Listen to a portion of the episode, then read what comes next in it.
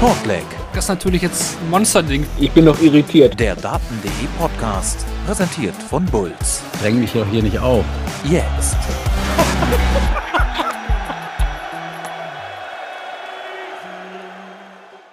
Es ist aus Fansicht wahrscheinlich eines der beliebtesten Major-Turniere des Jahres. Gemeint ist der World Cup of Darts in Frankfurt. Dieses Jahr mit neuem Format, mehr Teams und nur noch Doppel.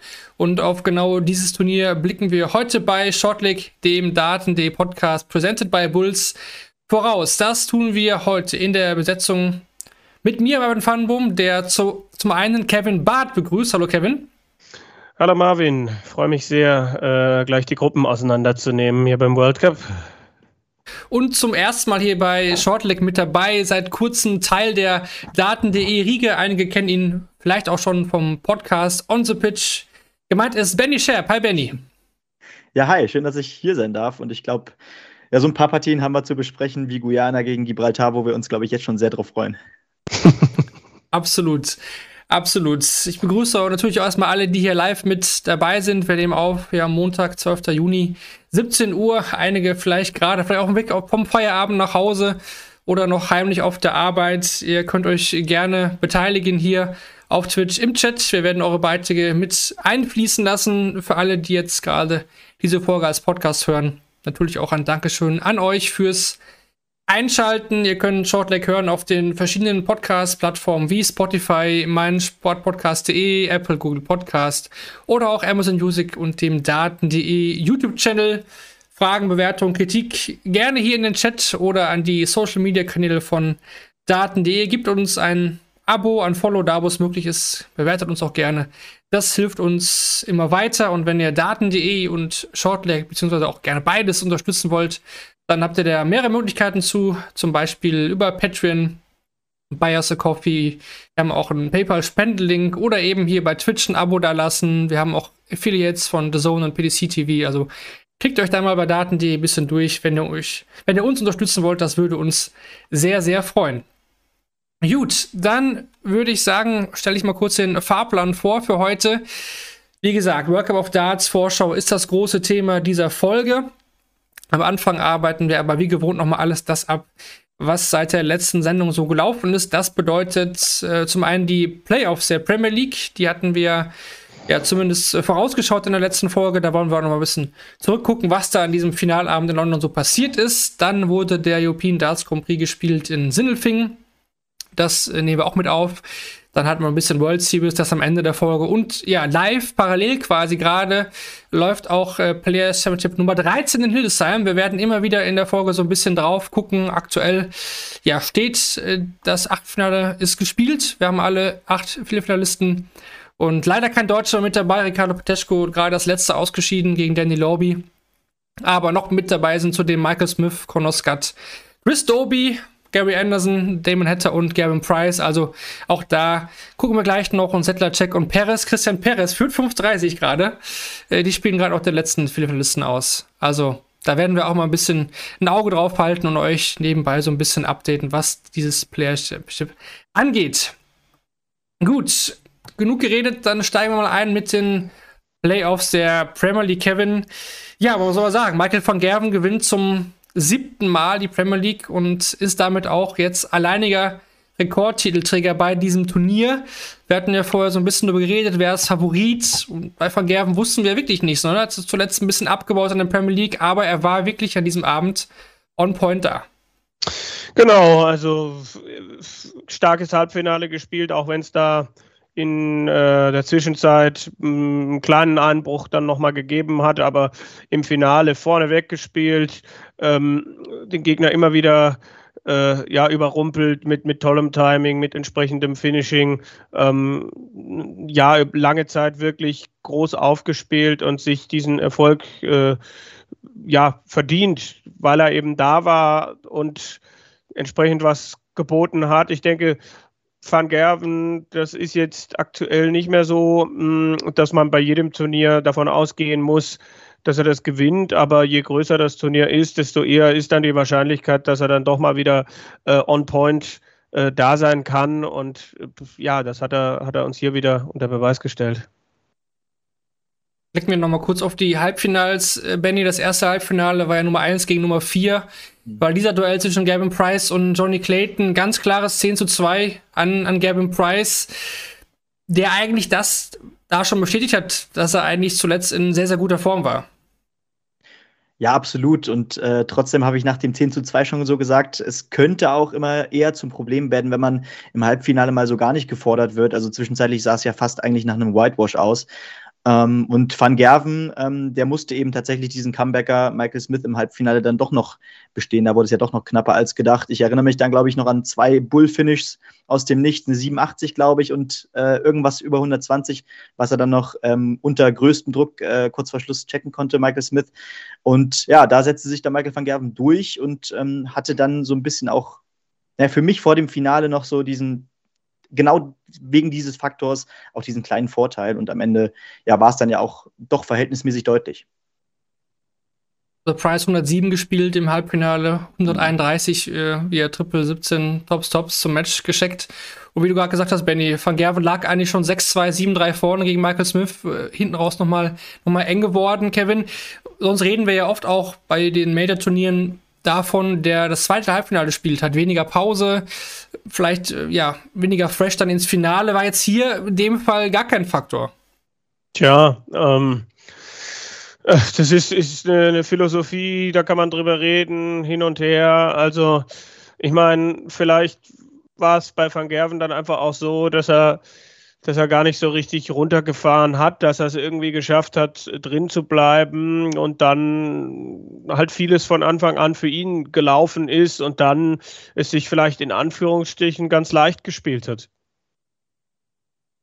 105er Average, äh, 11 zu 5, gewinnt äh, Van Gerven das Finale gegen Kevin Price und, und Benny, was vor allem heraussticht, wenn man sich nochmal das Match so ein bisschen auch ähm, Leg by Leg anschaut, waren noch einige High auch dabei von Van Gerven. Ja, ganz genau. Also ähm, das war schon eine Art von Machtdemonstration, die ich so in der Deutlichkeit vielleicht auch nicht erwartet hätte.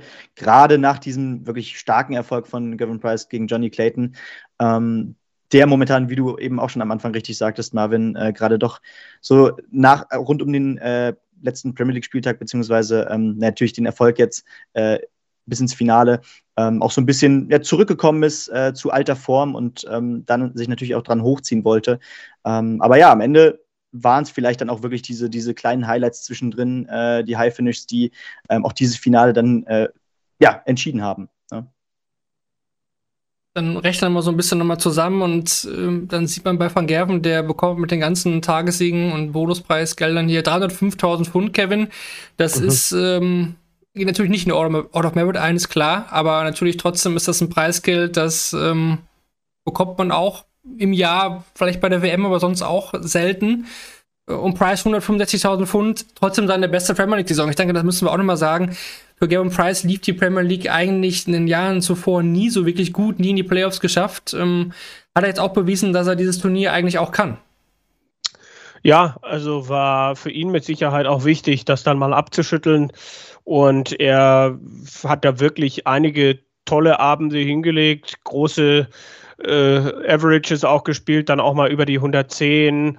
Ähm, und auch am letzten Abend, kann ich mich erinnern, war er sehr gut unterwegs. Da ging ihm dann halt im Finale so ein bisschen die Luft aus.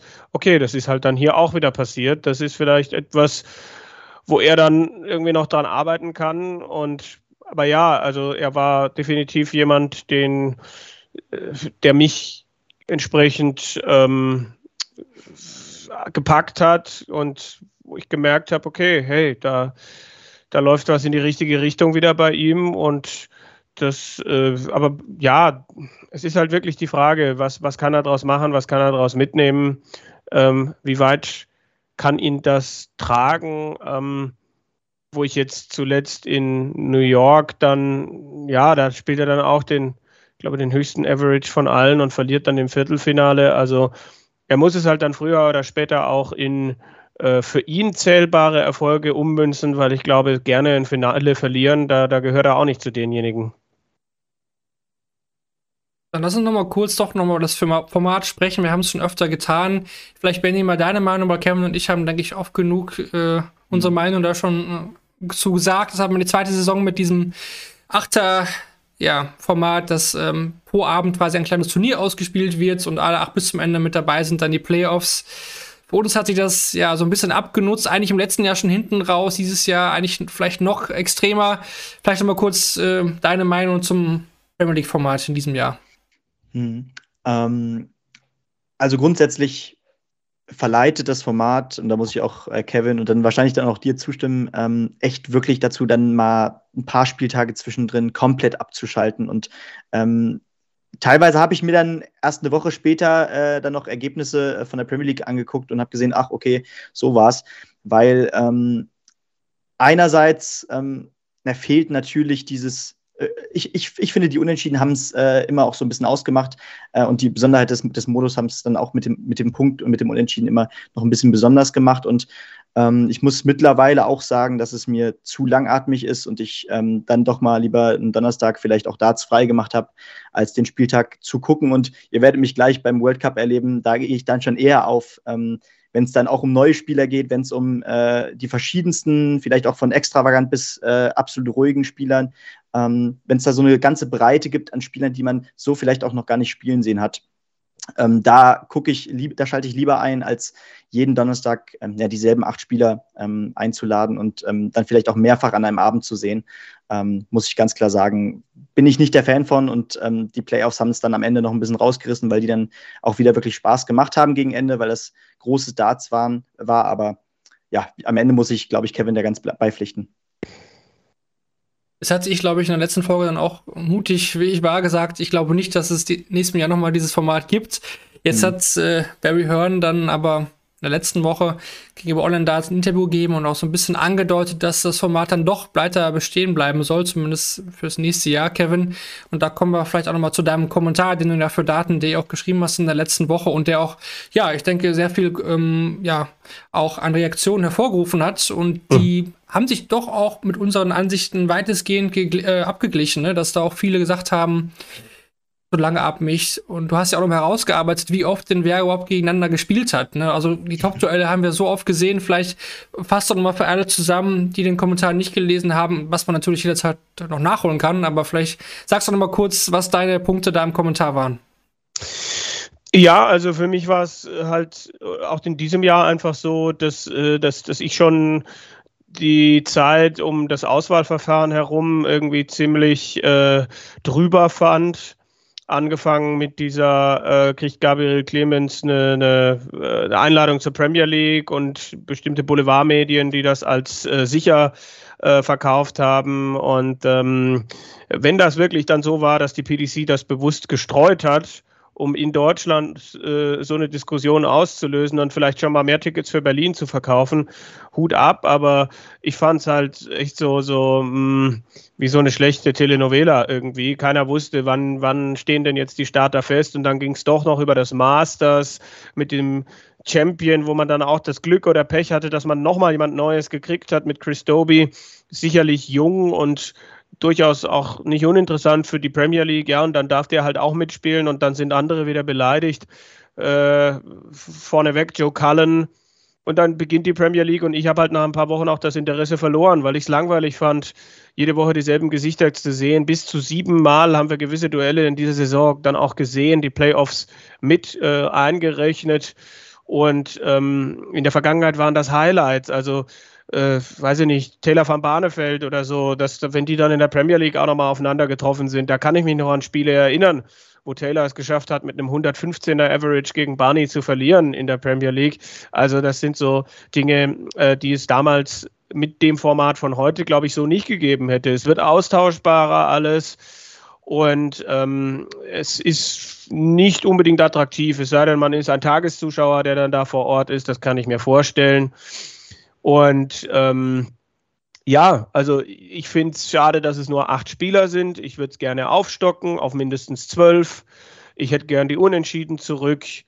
Ähm, ich fände es ganz cool, wenn, wenn, also gerade bei der PDC wundert es mich halt echt, die stehen so auf Spektakel, äh, dass da nicht noch andere Sachen eingeführt worden sind. Also irgendwie gegen die Uhr spielen habe ich äh, eingeworfen oder ähm, derjenige, der den höchsten Average äh, eines Abends hat, dass der noch irgendwie einen Bonus für die Tabelle kriegt, dass die meisten 180er einer Saison vielleicht noch einen Benefit haben. In der Formel 1 haben wir das ja auch mit der schnellsten Rennrunde. Also man sieht ja in anderen Sportarten auch, dass da dann immer wieder nochmal Elemente eingefügt werden, ähm, um den Unterhaltungswert zu steigern. Ähm, und ich hätte gerne mehr Vielfalt und äh, in dem Zusammenhang dann auch mehr Unterhaltung, weil du hast es eben gesagt, die Premier League zählt für keine Rangliste und warum dann nicht auch mal solche Dinge tun? Das sind so die äh, Quintessenzen und ich bin halt einfach müde über so eine Premier League-Saison. Deswegen auch die Überschrift äh, äh weckt mich zwischendurch. Ja, absolut. Fand ich, fand ich sehr gut geschrieben, definitiv. Ähm, ja, was soll man sagen? Ich sag mal, die Premier League, das Thema wird erstmal ruhen. Das kommt ja erst dann wahrscheinlich wieder mhm. so Richtung WM auf, kurz vor der WM, also Ende des Jahres bei den ganzen Majors. Dann ja, ist das jedes Jahr Thema. Ich bin gespannt. Also Tickets verkaufen sich ja nach wie vor sehr, sehr gut, muss man sagen. Die Hallen waren ja eigentlich wirklich, eigentlich immer sehr, sehr voll. Und ja, TV-Zahlen waren in UK jetzt, glaube ich, für dich nicht ganz so gut, aber scheint ihnen ja auszureichen. Ne? Ich sag mal vor allem die Tickets, die Ticketsverkäufe, wenn die passen, dann werden sie wahrscheinlich dann nächstes Jahr nichts ändern. Ich fände es auch sehr, sehr schade. Hätte auch wirklich gedacht, nachdem man jetzt ja schon dieses Jahr einige Schritte gemacht hat, vor allem beim World Cup jetzt auch, äh, oder auch was Streaming angeht, nochmal was erhöht, dass man da vielleicht mehr auf die Fans zugeht oder auch die, die Stimmen der, der Leute aus dem Journalismusbereich, die es ja auch im UK zahlreich gibt, dass man darauf mehr hört. Aber anscheinend, ja, ist das nicht der Fall, aber offiziell ist es natürlich jetzt auch nichts gewesen, aber Barry Hearn hat es halt wieder durchklingen lassen und wir wissen ja alle, ähm, wir hatten ja auch Eddie Hearn nochmal thematisiert letztes äh, Mal, Kevin. Und mhm. da kam ja auch im Forum nochmal ein Beitrag dazu, dass er doch ja vielleicht auch viel promotet, äh, vor allem was die USA angeht, äh, mhm. was jetzt ja auch ähm, der Fall war, vor allem rund um das US Darts Masters, wo wir jetzt Eddie Hearn ein bisschen kritisiert haben und gesagt, okay, also der tritt nicht so in Erscheinung. Und habe ich so den Vergleich so ein bisschen aufgestellt, auch ist so ein bisschen, das Barry Hearn ja eigentlich der Uli Hoeneß vom, ne, vom, vom Dartsport. Er ist, er, ist, er ist im Hintergrund und zieht eigentlich noch die Fäden, aber äh, im Vordergrund agiert dann äh, vielleicht ein Matt Porter oder auf dem Papier der Eddie Hearn, aber eigentlich ist es doch Barry Hearn, der noch die Entscheidung trifft. Äh, ich, ich kann mir das gut vorstellen, aber ja gut, das war noch mal so ein kleines Randthema, womit wir auch das Thema Premier League für dieses Jahr, glaube ich, erstmal abschließen können. Und darauf werden wir dann, wie gesagt, Ende des Jahres Richtung WM wahrscheinlich wieder zu sprechen kommen. Es sei denn, zwischendurch kommt was rein, aber ich vermute jetzt erstmal nicht. Gut. Dann, bevor wir zum European Darts Grand Prix kommen, Christian Perez hat KSL Chat geschlagen und spielt jetzt ein Viertelfinale gegen Conor Scott. Also da kann sogar vielleicht noch eine Runde mehr. Jetzt stell dir mal vor, der Perez gewinnt das das Turnier. Wahnsinn. Das wäre wär so witzig eigentlich. Das, das ja. ist schon wieder äh, völlig, ja, also 12.000 Pfund, äh, das ist ja dann, dann wäre er ja plötzlich wieder im WM-Race drin. Ähm, ja, das, das wäre ziemlich witzig. Sehr interessant auf jeden Fall. Gut, European Darts Grand Prix in Sindelfing, das wurde auch noch gespielt dann nach der letzten Folge und was sollen wir sagen?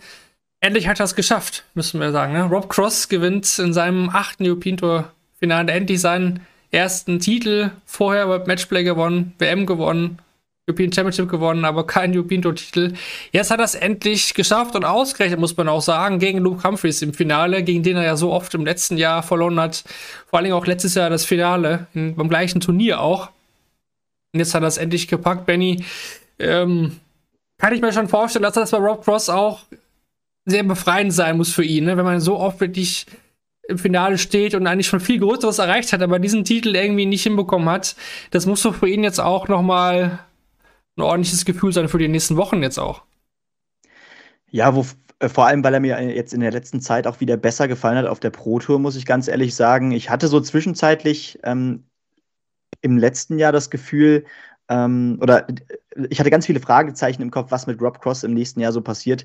Und muss sagen, dass ich mich da für ihn echt gefreut habe, dass es da wieder äh, bergauf ging und dass jetzt auch endlich nach, äh, nach etlichen Jahren auch mal auf der European Tour es zum großen Wurf äh, gekommen ist. Und ich glaube, das war jetzt auch wirklich nötig, äh, um jetzt wieder in die, äh, vor diesen ganz verschiedenen großen Turnieren, gerade natürlich mit Matchplay-Perspektive, ähm, da jetzt wieder so ein kleines Ausrufezeichen setzen zu können, weil ja, wir haben ja doch viele Spieler, die sich äh, um große Titel bewerben mittlerweile. Ich meine, das sieht man ja an den ganzen Major Champion, die wir in letzter Zeit ähm, ja, sehen durften. Äh, zum Beispiel Andrew Gilding natürlich äh, bei den UK Open. Und ähm, ja, es wird immer diverser und dafür wird es natürlich auch schwieriger. Ähm, die Weltspitze wird immer breiter. Und genau für so Spieler, die dann immer doch mal ja, sehr inkonstant sind, wie ein Rob Cross, äh, kann das schnell schmerzhaft enden. Bin froh, dass es diesmal anders gekommen ist. Und du sagtest es schon, ähm, gegen Luke Humphreys im Finale auch noch, der übrigens im Halbfinale, äh, ich glaube, auch eine Wahnsinns-Performance gegen Damon Hatter hingelegt hat. Ich glaube, da ging es über die 110, aber ich glaube, du hast. Ja, das war im Viertelfinale. Ah, das war im Viertelfinale, okay. 109,94 gegen Jan van Veen, der selber 106, mm, okay. 106,07 spielt, sehe ich hier gerade. Ja, ja. Korrekt, ist korrekt. Schauen wir nochmal auf die Gegner, die Rob Cross sonst geschlagen hat. Martin Klärmacker, Ross Montgomery, Christoph Ratalski und Ross Smith zuvor. Ähm, Kevin, das sind jetzt nicht so die, die ganz, ganz großen, ja. also ganz, ganz großen Top-Namen, die er da rausnehmen musste. Also schon am Anfang vor allen Dingen, ja, Ratalski auch nicht gesetzt. Aktuell Ross Smith zum ersten Mal im Halbfinale auf der European Tour. Also es war jetzt schon auch jetzt kein so undankbarer Baum, den er da jetzt irgendwie bekommen hat. Klar, äh, aber Respekt, dass er sich dann da steigert im Laufe des Abends äh, von 90 auf 101 auf 104. Also da äh, konnte er jeweils, wenn er dann gefordert war, dann auch äh, diese Herausforderungen bestätigen. Und äh, dann, dann ist man auch verdienter Champion. Also viel mehr als die Dinger gewinnen kann er ja in dem Moment auch nicht. Und es ist in, in keinem Spiel äh, in dieser Session ja dann irgendwie in den Entscheidungsleck gegangen, auch wenn äh, Viertelfinale und Finale äh, entsprechend knapp waren, ja.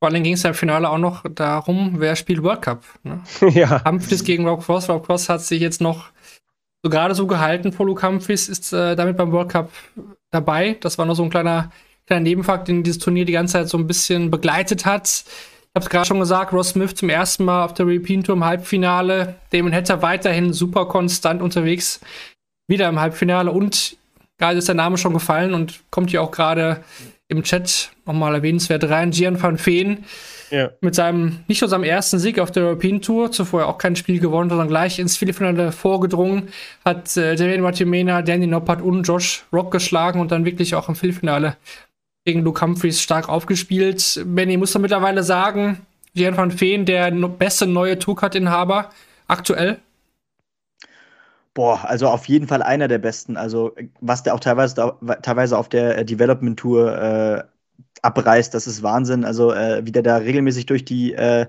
durch die Tage marschiert und ähm, ist ja auch mit weitem Abstand, glaube ich, ähm, einer von zwei Spielern, die da wirklich, ähm, ja, um, im, im, Kampf um diese zwei Tourcards auch wirklich äh, fast schon feststehen, eigentlich, wenn sie so weitermachen. Ähm, und ähm, ja, das ist natürlich erstmal äh, eine tolle Geschichte, dass er nicht nur die Jugendtour äh, dominiert wie kein anderer, sondern eben auch ähm, jetzt tatsächlich bei äh, PDC-Turnieren auf der European Tour und Co. immer mehr Konstanz reinbringt und dieses Spiel eben auch auf die Bühne bringt. Ähm, ich bin gespannt, wenn man ihn jetzt mal bei größeren Turnieren sehen sollte, ähm, wie es da aussieht ähm, und ähm, ja, wie, wie er sich da präsentieren kann von ein paar mehr Zuschauern dann auch noch. Aber das war auf jeden Fall erstmal ein großes Highlight für ihn, glaube ich, auch, ähm, sich da äh, so weit ja, in das Turnierfeld bei einem European Tour Turnier spielen zu lassen. Dann blicken wir noch auf die deutschen Starter. Kevin vorneweg, Martin Schindler als bester Deutscher hier im Viertelfinale ja. gestanden, gewinnt das deutsche Duell gegen Gabriel Clemens. War eher so eine zähe Nummer, muss man sagen. Wahrscheinlich bei den Spielen, dass sie eigentlich nicht spielen wollen auf der European Tour. Martin gewinnt dann aber gegen Gavin Price, sicherlich ganz, ganz, ganz stark, auch im Decider die, die Nerven behalten und spielt auch gegen Damon Hatter eigentlich ein ordentliches Spiel, verliert da wiederum dann eben das entscheidende Leck. Spielte aber auch fast 104 im Average, also können wir bei Martin endlich mal wieder auch von einem sehr, sehr ordentlichen European Tour Event sprechen. Wir hatten ja schon beim letzten Mal besprochen, waren es vielleicht ein, zwei Niederlagen zu viel in seinem Auftaktspiel, aber hier hat er das mal wirklich selber durchgezogen. Ja, guter Run. Äh, schwierig dann den Gegner zu breaken im Decider, wenn der dann äh, 14 Darts spielt und Martin stand halt auf 60 Rest. Ist ja, hat ja mit der 180 noch angefangen.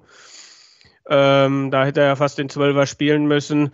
Ich denke, der einzige Wermutstropfen waren hier drei äh, Breakdarts äh, die er gehabt hat, äh, relativ früh im Spiel oder drei Chancen, um, um eine Führung auszubauen, die er dann äh, nicht nutzen konnte. Also er breakt früh und hat dann, glaube ich, zum 2-0 die Möglichkeiten äh, und macht sie dann nicht. Aber es gab natürlich tolle Momente zwischendurch zwei Elfdater nacheinander, soweit ich weiß.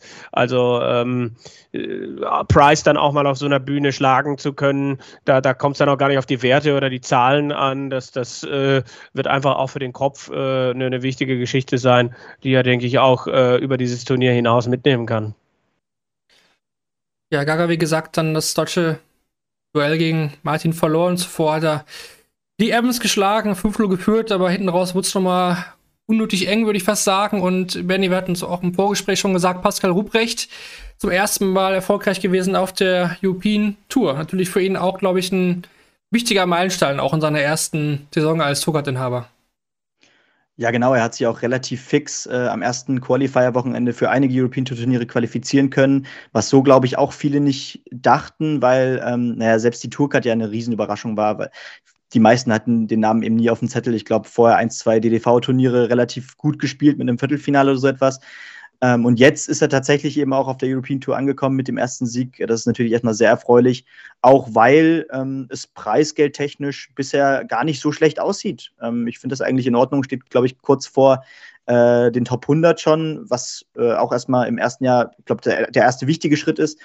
Und ähm, ja, Zudem äh, vielleicht auch noch die Geschichte, äh, ich glaube, den Namen muss ich einfach nochmal nennen, Liam Mendel Lawrence, äh, der jetzt bei diversen Turnieren ähm, auf der European Tour äh, sich auch qualifizieren konnte und jetzt letztens auch äh, ja die beiden äh, Schweizer ähm, WDF-Turniere für sich entscheiden konnte und jetzt mittlerweile tatsächlich ähm, ja, nicht nur äh, sich jetzt auch hier für Sindelfingen qualifizieren konnte und äh, Barney drei Lecks abnehmen konnte, sondern auch auf der Nachrückerliste für die WDF-WM jetzt schon steht. Also wenn das, wenn das so weitergeht, ähm, hätten wir da vielleicht auch den nächsten Deutschen mal wieder bei der WDF-WM, was auch eine tolle Geschichte wäre. Aber nur mal so eine nochmal so ein Seitensprung. Ja, nee, mhm. hatte ich mir auch notiert. Sowieso ähm, hätte ich auch noch am Ende der Sendung angesprochen. Ähm, hat da die Swiss Open, Helvetia Open beide, beide gewonnen und da war wirklich auch gute Leute am Start. Ne? Also ähm, Hut ab, äh, auch zum Beispiel auch Marcel Walpen geschlagen, hatten wir ja auch thematisiert, mhm. kommen wir auch nochmal später zu, ist ja auch World Cup-Teilnehmer. Und äh, gegen Barney hat er wirklich stark gespielt, am Anfang über 100, ne? Und äh, bei Barney kommt man schon sehen, der hatte auf dieses Spiel, naja, semi-Lust, würde ich sagen, also auf, den, auf die Pace von Liam, das hat ihm nicht so viel Spaß gemacht am Anfang, wo es dann besser lief, klar, dann ähm, ging es dann auch vom, von der Körpersprache bei Barney wieder, wieder in die richtige Richtung. Aber, aber, auch das, aber auch das, was Barney macht, ist, ist halt solide. Also. Stetige Ergebnisse. Ich meine, wir haben ein, zwei Leute im Forum, die äh, halt gerne noch in der Vergangenheit leben und äh, äh, es nicht verstehen, wie der Mann halt dann äh, irgendwie keine großen Erfolge mehr feiert. Aber der ist dieses Jahr 56 Jahre alt geworden. Zeigt mir außer Phil Taylor einen Spieler in dem Alter, der äh, noch in der Lage ist, äh, Major-Titel äh, äh, wirklich äh, regelmäßig zu gewinnen. Also auch hier merkt man dann halt, also ich habe gehört, es ist ein Sport. Dart. Also so. ähm, das heißt, äh, vielleicht äh, wird das dann, lassen da auch gewisse Dinge nach, wenn du älter wirst. Und ich glaube, Diabetes macht auch, je älter du wirst, äh, immer, immer weniger Spaß. Also um das mal ein bisschen überspitzt äh, darzustellen. Und dass er jetzt wieder zurück ist in den Top 30, heute den nächsten Schritt, ähm, oder um die Top 30 herum äh, heute den nächsten Schritt Richtung World Matchplay Teilnahme gemacht hat und auch für den World Grand Prix das gut aussieht, das sind ja alles Dinge, die er vor zwei Jahren nicht gehabt hat. Das ist Preisgeld, das sich aufaddiert. Also wenn da noch ein bisschen was draufkommt, kann der am Ende des Jahres in Richtung Top 20 gucken. Äh, das finde ich äh, völlig in Ordnung. Äh, man muss halt einfach äh, aus der Nostalgie ein bisschen raus und dann, finde ich, kann man das, was er da tut, durchaus auch anerkennen. Ja, absolut, absolut, definitiv. Nur mal alles zur Vorständigkeit. Also Pascal hat gegen Christian Kiss gewonnen, in der ersten Runde dann gegen Dave Chisnell verloren. Dicke Kurz war auch mit dabei, der verliert zum Nisala gegen Jose de Sousa, hat auch ein Match verpasst auf Bull zuvor. Also da war vielleicht sogar mehr drin, weil auch de Sousa nicht gerade am Maximum gespielt hat. Und Ricardo Petesco war auch zum ersten Mal als Host Nation Spieler auf der European Tour am mhm. Start. Unterliegt dagegen doppelstarken Steve Beaton. Sicherlich eine ärgerliche Niederlage, auch was World Matchplay, World Grand Prix angeht. Heute dann auch. Und da kann man jetzt vielleicht schon den schon Nummer zur Player Championship Nummer 13 schaffen. Er gewinnt auch gegen Cheesy zum Beispiel, der spielt Neuner ja, und Ricardo konnte mit 156er Finish und äh, zieht da eben dann das Achtelfinale ein, wo er dann gegen Danny Lobby halt verloren hat. Die Viertelfinalspiele sind da noch im vollen Gange, da gibt es noch keine klaren Ergebnisse zu vermelden. Was auch dazu führt, dass wir jetzt ja zum Hauptthema eigentlich übergehen können. Zum World Cup of Darts. Wir blicken voraus auf dieses ja, Turnier, was sehr, sehr viele ja, mit so als Highlight des, des Jahres ansehen. Dazu gehöre ich auf jeden Fall auch. Also ähm, ich, ich finde es sogar fast immer besser als das World Matchplay. Das habe ich letztes Jahr schon gesagt. Da gab es auch ein bisschen Kritik, aber äh, ich bin immer noch der Meinung, der World Cup of Darts, speziell jetzt in diesem Jahr nach den Formatänderungen, ist somit das Highlight des Sommers. Und darauf blicken wir jetzt voraus. Am Anfang erstmal vielleicht, weil das jetzt ja auch dann vom Format her neu ist, Kevin, müssen wir erstmal erklären, wie das Ganze abgeht. Also wir haben jetzt nicht mehr 32 Teams oder Länder am Start, sondern 40. Man hat also ja erhöht, definitiv, was auch mhm. noch die mhm. Möglichkeit gibt, vielleicht in den nächsten Jahren auf 48 weiter zu erhöhen, wahrscheinlich problemlos möglich.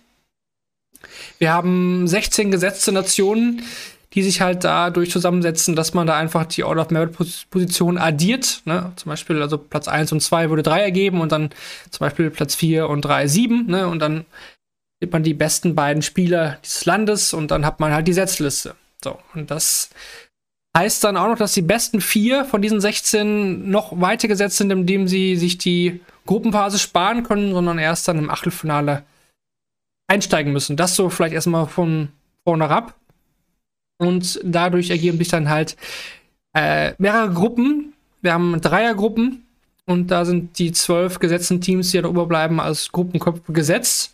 Und die jeweiligen Sieger kommen dann eben ins Achtelfinale. Und da wird dann halt auch nochmal neu gelost. Ne? Das ist jetzt ja auch nochmal irgendwie so gar nicht so krass thematisiert worden. Also klar, äh, 1, 2, 3, 4 sind im Draw gesetzt, also fixiert. Wir haben 1, 4 im oberen Draw in der oberen Hälfte und nur zwei und drei halt in der unteren Hälfte. Aber auch das ist eine neue Neuerung. Da wird dann wahrscheinlich live auf der Bühne nach der Gruppenphase nochmal gelost, was ja auch nochmal so ein bisschen Spannung reinbringt. Wir kennen es ja von den UK Open.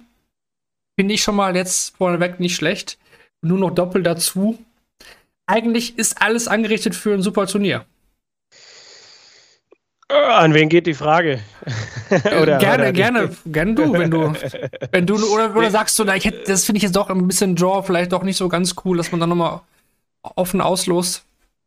Ähm, nee, also einfach, weil wir diese Dreiergruppen haben. Ist, also Dreiergruppen finde ich halt eigentlich auch gar nicht so sexy. Also, äh, weil ja, es halt einfach sehr auf die Tagesform ankommt. Die Distanz ist relativ kurz und äh, da kann dann auch der Zufall ein bisschen mehr tun, als wenn Gruppen größer wären. Ähm, mir ist schon klar, dass das zeitlich wahrscheinlich nicht anders gegangen wäre, aber vielleicht um das auszugleichen, ist so ein Losen gar nicht so schlecht. Ähm, und dass, ja, dass die ersten vier da jetzt ein Freilos haben, äh, sehe ich jetzt nicht so eng. Also ähm, äh, ist, ist okay. Auch hier reden wir ja über kein Weltranglistenturnier. Ähm, nee, also ich finde ich, ich, ich find halt sehr interessant, einfach diese verschiedenen Konstellationen. Also ich würde jetzt nicht behaupten, man kann die komplette Weltrangliste beiseite legen oder irgendwie auskippen und sagen, äh, alles egal. Aber ähm, es, es, ist für mich nicht immer alles mehr so klar, wie, äh, wie wenn das jetzt Einzelspieler wären, die da unterwegs sind, weil die müssen ein Team bilden. Und in einem Sport, der da mental stattfindet, ähm, wird es äh, Teams geben, bei denen das schwieriger ist. Also wir sind ja im Forum auf diese Geschichte mit ähm, Eddie Hearn hingewiesen worden und dann auch auf entsprechende YouTube-Formate in den USA, die jetzt zu den US Darts Masters ähm, dann entsprechend auch PDC-Spieler zu Gast hatten. Und da gab es ein paar interessante Interview-Aussagen. Unter anderem hat halt auch Michael Smith, äh, ich sag mal, zugegeben, dass er mit Rob Cross gar nicht wirklich was anfangen kann. Was natürlich in Bezug auf den World Cup auch äh, nicht uninteressant ist. Hier kommt gerade die Frage rein, wie denn die Leckdistanzen sind beim World Cup. Also Gruppenphase ja, Best of Seven Lecks. Ja. Genau. Und dann haben wir Achtelfinale bis Halbfinale Best of 15 Lecks und das Finale dann Best of 19 Lecks. Wie gesagt, nur noch im Doppel, keine Einzel mehr. Die sind komplett abgeschafft. Und genau, was auch noch im Forum kam, dass manche sich aufgeregt haben, dass eben die Top 4 gesetzt sind da aber auch dann wieder, muss man sagen, ne, wir sehen diese Spiel Spieler so, so oft. Ich finde es jetzt gar nicht schlecht, dass die erst später eingreifen. Kann ja auch ein Nachteil sein. Ne? Also die anderen haben dann schon zwei Gruppenspiele zusammen absolviert und die anderen, die Top 4 müssen halt dann als Kaltstart dann im Achtelfinale ran. Und wenn man dann, keine Ahnung, irgendwie in Australien so einen Kaltstart spielen muss, ich weiß gar nicht, ob das so angenehm ist. Also. Nein, aber wir hatten doch mal vor, wann war denn das? Vor vier, fünf Jahren diese WM, wo, wo irgendwie 13, 14 Gesetzte mhm. in der, in der, im, im, ersten Spiel raus sind. Peter Wright gegen Antonio Alcinas und so weiter. Und da war ja auch das Gejammere ganz groß, äh, dass diese Änderung auf 96 WM-Teilnehmer jetzt dazu führen würde, ähm, äh, dass, dass mehr große äh, ausscheiden und dass das ja unfair wäre. Ja, inzwischen hat sich das halt eingependelt. Es wird, wird Jahre geben, wo das mehr ist und es wird Jahre geben, wo das weniger ist. Genauso werden wir World Cups erleben geben, wo dann die Top 4 problemlos im Achtelfinale durchmarschieren und dann wieder äh, welche, wo, wo dann vielleicht gar keiner mehr von denen ähm, nach den letzten 16 dabei ist. Also da jetzt was zu verallgemeinern, davon halte ich halt nichts. Hm. Ja. ja. Vor allem, also, ich, sorry. Gerne. Nee, gerne, also ich, gerne. Ich, ich, ich kann es auf jeden Fall nachvollziehen, wenn Leute sagen, okay, für die vier gesetzten Teams, die äh, sicher in Runde 2 sind, äh, hätte man sicherlich auch vier Teams ausmisten können ähm, was bei dem Feld, glaube ich, möglich gewesen wäre. Aber da muss ich dann auch wieder sagen, ähm, ich freue mich dann auch auf die ganz kleinen Nationen, äh, beispielsweise Island, beispielsweise Guyana. Ähm, Gerade bei Guyana, wo du die Spieler wahrscheinlich noch nie spielen sehen hast. Und, äh, ich glaube schon. Ukraine. Guyana also, stimmt. Die, die, die waren mindestens einer von ihnen zu der äh, Fitz, Fitzgerald oder wie man ihn ausspricht, ja. war äh, bei einer WM und der Norman Mado, glaube ich, auch. Das war, das ist schon ein paar Jährchen her, ne? Ja. Ja, genau. ja also, deswegen absolut finde ich das auch berechtigt von dir. Aber ich würde jetzt vorschlagen, dass wir einfach mal die Gruppen durchgehen und dann auch die Teams so ein bisschen auch vorstellen. Wie gesagt, es sind einige Spieler dabei, die man vielleicht nicht kennt. Bei den Top-Nationen, klar, sind das die bekannten Spieler, aber ja, reden wir eben über Guyana zum Beispiel. Da müssen wir gleich auch noch ein bisschen auch so die Spieler so ein bisschen vorstellen, weil da nicht jeder was mit anfangen kann. Oder auch wir die noch nie gesehen haben. Also Island habe ich auch noch nie spielen sehen. Von daher, ne, bin wir mal gespannt. Gut, dann würde ich sagen, wir starten dann einfach mal mit Gruppe A. Und die enthält folgende Nationen. Da haben wir als äh, topgesetzte Nation Belgien an fünf gesetzt. Das bekannte Duo bestehend aus Dimitri Vandenberg und Kim Heibrechts. Und dann haben wir dazu Finnland, die spielen mit Marco Kanzler und Paavo Miller. Und ähm, ja, China ist ebenfalls in dieser Gruppe mit Chiao Chen Song und Li Hao Wen. Kevin, du darfst äh, diese Gruppe, denke ich mal, einfach mal ja, für dich in Anspruch nehmen und loslegen. Was sagst du zu den Spielern, zu den, zu den ähm, Teams, wenn sie jetzt so vorne? Ähm, ja, also ist natürlich schön, dass äh, Jiao Sheng Song auch mal äh, äh, dann spielen darf, spielen wird. Okay, bis er dann tatsächlich auf der Bühne steht, habe ich immer noch mal meine Zweifel. Ist ja jemand, der die ähm, chinesische Premier League auch dominiert. Bin ich mal schon auch gespannt.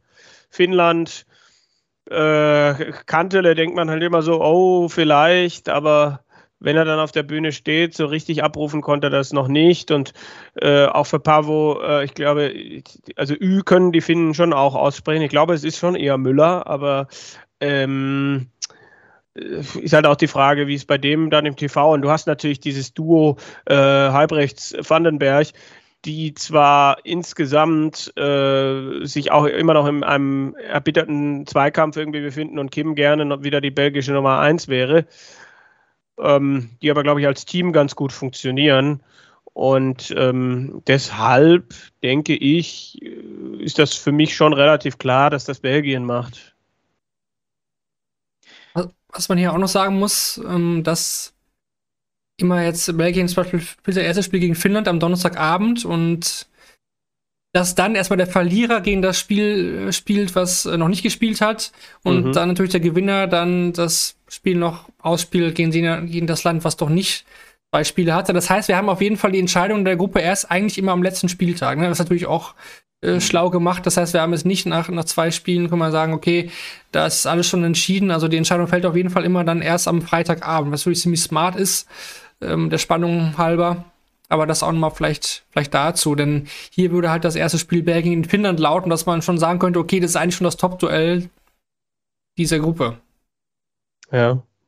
Ja, da geht man bestimmt auch so ein bisschen auf dieses Ding, dass die Abendsessions halt einfach auch von, von äh, der TV-Präsenz und all dem attraktiver sind, dass dann halt in der Freitagabendsession auch noch alle Entscheidungen fallen. Ja. Aber wie man hört, du bist hier auf jeden Fall ganz klar bei Belgien mit, Ja. mit Dimitri und Kim. Ne? Ja. Wer siehst du denn als, als stärkeren Gegner eher Finnland oder eher China? Ähm, boah. Ja, eigentlich wahrscheinlich Finnland. Aber finde ich jetzt gar nicht so eindeutig. Also klar, die haben irgendwie deutlich mehr die Bühnenerfahrung. Kantele, der ja auch regelmäßig auf der European Tour spielt, aber äh, ja, da warte ich eigentlich auch nochmal auf, auf eine, eine größere Leistung, äh, die dann mal an das heranreicht, was er dann mal auch mal auf dem Floor anbieten kann. Also eher Finnland, ähm, aber ist nicht so einfach hier. Hm. Also Benny, wie siehst du, wie siehst du Belgien? Also ich finde Belgien jetzt in dem Format nochmal deutlich gefährlicher eigentlich, weil das Doppel Vandenberg Hybrids äh, war immer stark in den letzten Jahren. Sehe ich eigentlich jetzt in dem Format stärker, als wenn sie zwischendurch nur einzeln spielen müssen und vielleicht gar nicht erst im Doppel landen. Hm. Also klar, da, er- erstmal muss man, glaube ich, ähm, auf jeden Fall bestätigen, was, was Kevin sagt. Ähm, dieser Konkurrenzkampf, ähm, der tut, glaube ich, Kim Heibrechts am meisten weh zwischen den beiden Belgiern.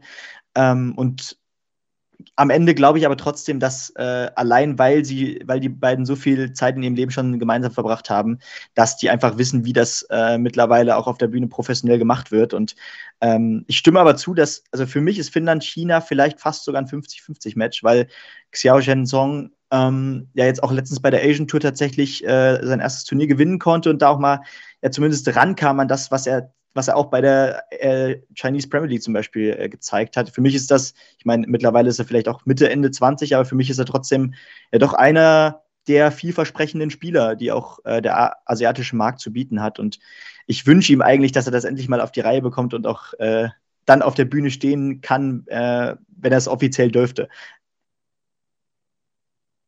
Gut, dann machen wir doch weiter mit Gruppe B. Benny, wenn du gerade schon dabei warst, dann äh, ja, gebe ich dir da gerne das Wort. Wir haben Deutschland, bestehend aus Gabriel Clemens, Martin Schindler. Wir haben Hongkong, ja.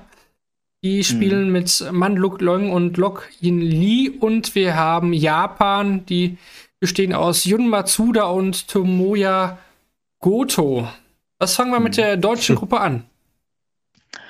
Ja, also erstmal bei Hongkong kann man natürlich die Frage stellen, wo ist Royden Lamb? Das, das muss man vielleicht erstmal sagen. Aber ja, die, auch da, äh, Lockyin Lee zum Beispiel, äh, schon bei mehreren Youth-WMs, glaube ich, dabei gewesen und ähm, ist auch immer mal, wenn er dann, äh, naja, bei der Youth-WM war, dabei bei den letzten Development-Turnieren nochmal aufgefallen mit einigen doch sehr relativ hohen Averages auch. Also ich bin gespannt auf das äh, Team aus Hongkong. Den anderen Spieler, der sagt mir jetzt, glaube ich, nichts. Und bei Japan ähm, fällt ja in den letzten Jahren schon auf, dass sich das Feld ähm, ja doch br- verbreitert hat. Also äh, viele werden sofort an äh, Muramatsu oder Asada denken, aber mittlerweile sind es doch einige, die äh, dieses Niveau der beiden spielen können. Und das zeigt sich jetzt eben auch in dem Team. Ähm, ich tue mich da immer so ein bisschen mit den Namen schwer. Äh, ist einer von den beiden äh, bei den letzten Weltmeisterschaften dabei gewesen? Ich weiß es gerade gar nicht. Boah. Checken wir also Matsuda noch nicht, der war aber schon mal im Achtelfinale 2021 mit äh, Hm. Yoshihisa Basa beim World Cup. Ne? Ja, Und Stimmt, äh, Goto war auch schon letztes Jahr beim World Cup dabei, aber WM an sich noch keiner Mhm. von beiden. Ja, aber also ich glaube, beide Teams sind äh, eklige Gegner. Das kann man, glaube ich, sagen. Also da hätte man schon äh, das ein oder andere einfachere losziehen können. Ähm, aber ich glaube, da haben wir mittlerweile zwei gestandene äh, Spieler äh, aus deutscher Sicht, die am Ende vielleicht auch äh, durch zwei knappe Erfolge, aber äh, in die zweite Runde einziehen. Ja. Also, Ja. ich, ich glaube schon auch, dass Deutschland ein Team sein kann, was, was im Doppel nochmal gefährlicher ist. Hm. Also, Gruppenphase ist aber, da müssen alle erstmal reinkommen und äh, irgendwie habe ich das Gefühl, dass Hongkong gefährlicher sein könnte, aber es ist nur ein Gefühl. Ich könnte das jetzt nicht äh, mit irgendwelchen großartigen Fakten ähm, untermauern. Erstes Spiel ist auch gegen Hongkong. Also ich finde die Gruppe eigentlich schon unangenehm. Also ich, ich finde, da hätte es, wie, Benny gesagt hat, es hätte deutlich einfache Gegner gegeben. Absolut. Weil Japan, Hongkong, das sind schon ich meine, sie sind da schon etabliertes Zieldaten-Nationen jetzt über die Jahre hinweg. Also, wenn ich jetzt schaue, also zum Beispiel Ukraine oder keine Ahnung, ich glaube, das sind Gegner, die, die schlägst du schon 99% der Fällen, aber das kann, das kann ziemlich unangenehm werden. Also es kann aber auch sein, dass hier in der Gruppe alle ein Spiel gewinnen und wir am Ende da auf die Leckdifferenz schauen. Ne? Das kann, kann auch passieren. Also hier sehe ich kein, keine Nation, die zumindest so abfällt. Nicht wie ihr das seht, weil, weil Japan, ich sehe auch ein bisschen Hongkong schon ein bisschen stärker auch. Aber Japan hat beim World Cup halt auch schon, also wie gesagt, diese, dieses Jahr da mit, mit Baba und, äh, und äh, mit ähm, Matsuda, das habe ich auch noch nicht kommen sehen. Haben sie auch in Deutschland über sein gespielt und da wurde es auch ganz schön, ganz schön knapp. Also hat Max Hopp, glaube ich, sogar sein Einzel verloren, meine ich, gegen den, gegen den einen hm. Japaner. Mhm. Da ging es im Doppel, oder? War das nicht so? Ich glaube ja, ja. Ja. Ja, also schon Vorsicht, aber der Anspruch muss sein, Kevin, sich hier durchzusetzen, oder? Also da, da können wir ja. nicht drum rumreden.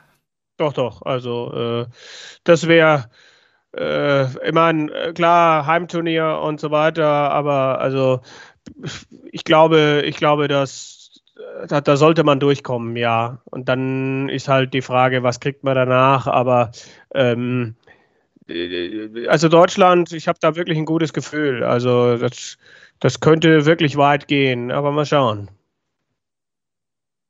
Gut, dann machen wir weiter mit Gruppe C. Da haben wir an Nummer 7 gesetzt äh, die Titelverteidiger aus Australien mit Damon Hatter und Simon Whitlock. Wir haben Guyana, wie wir gerade schon gesagt haben, bestehend aus Norman Madu und Sudesh Fitzgerald. Und dann haben wir noch Gibraltar, natürlich auch mal dabei mit den beiden jungen Craig Galliano und Justin Hewitt, Kevin. Boah, das ist eigentlich sehr, es ist sehr dankbar für Australien, glaube ich. Also Guyana, ich finde es toll, dass es einen Südamerika-Qualifier gegeben hat. Ehrlich gesagt hätte ich mich total gefreut über nochmal eine, eine ganz neue Nation. Also äh, sagen wir mal so, Guyana, die beiden Jungs, die haben vor 10, 15 Jahren schon mal als Einzelpersonen an der PDC-WM teilgenommen.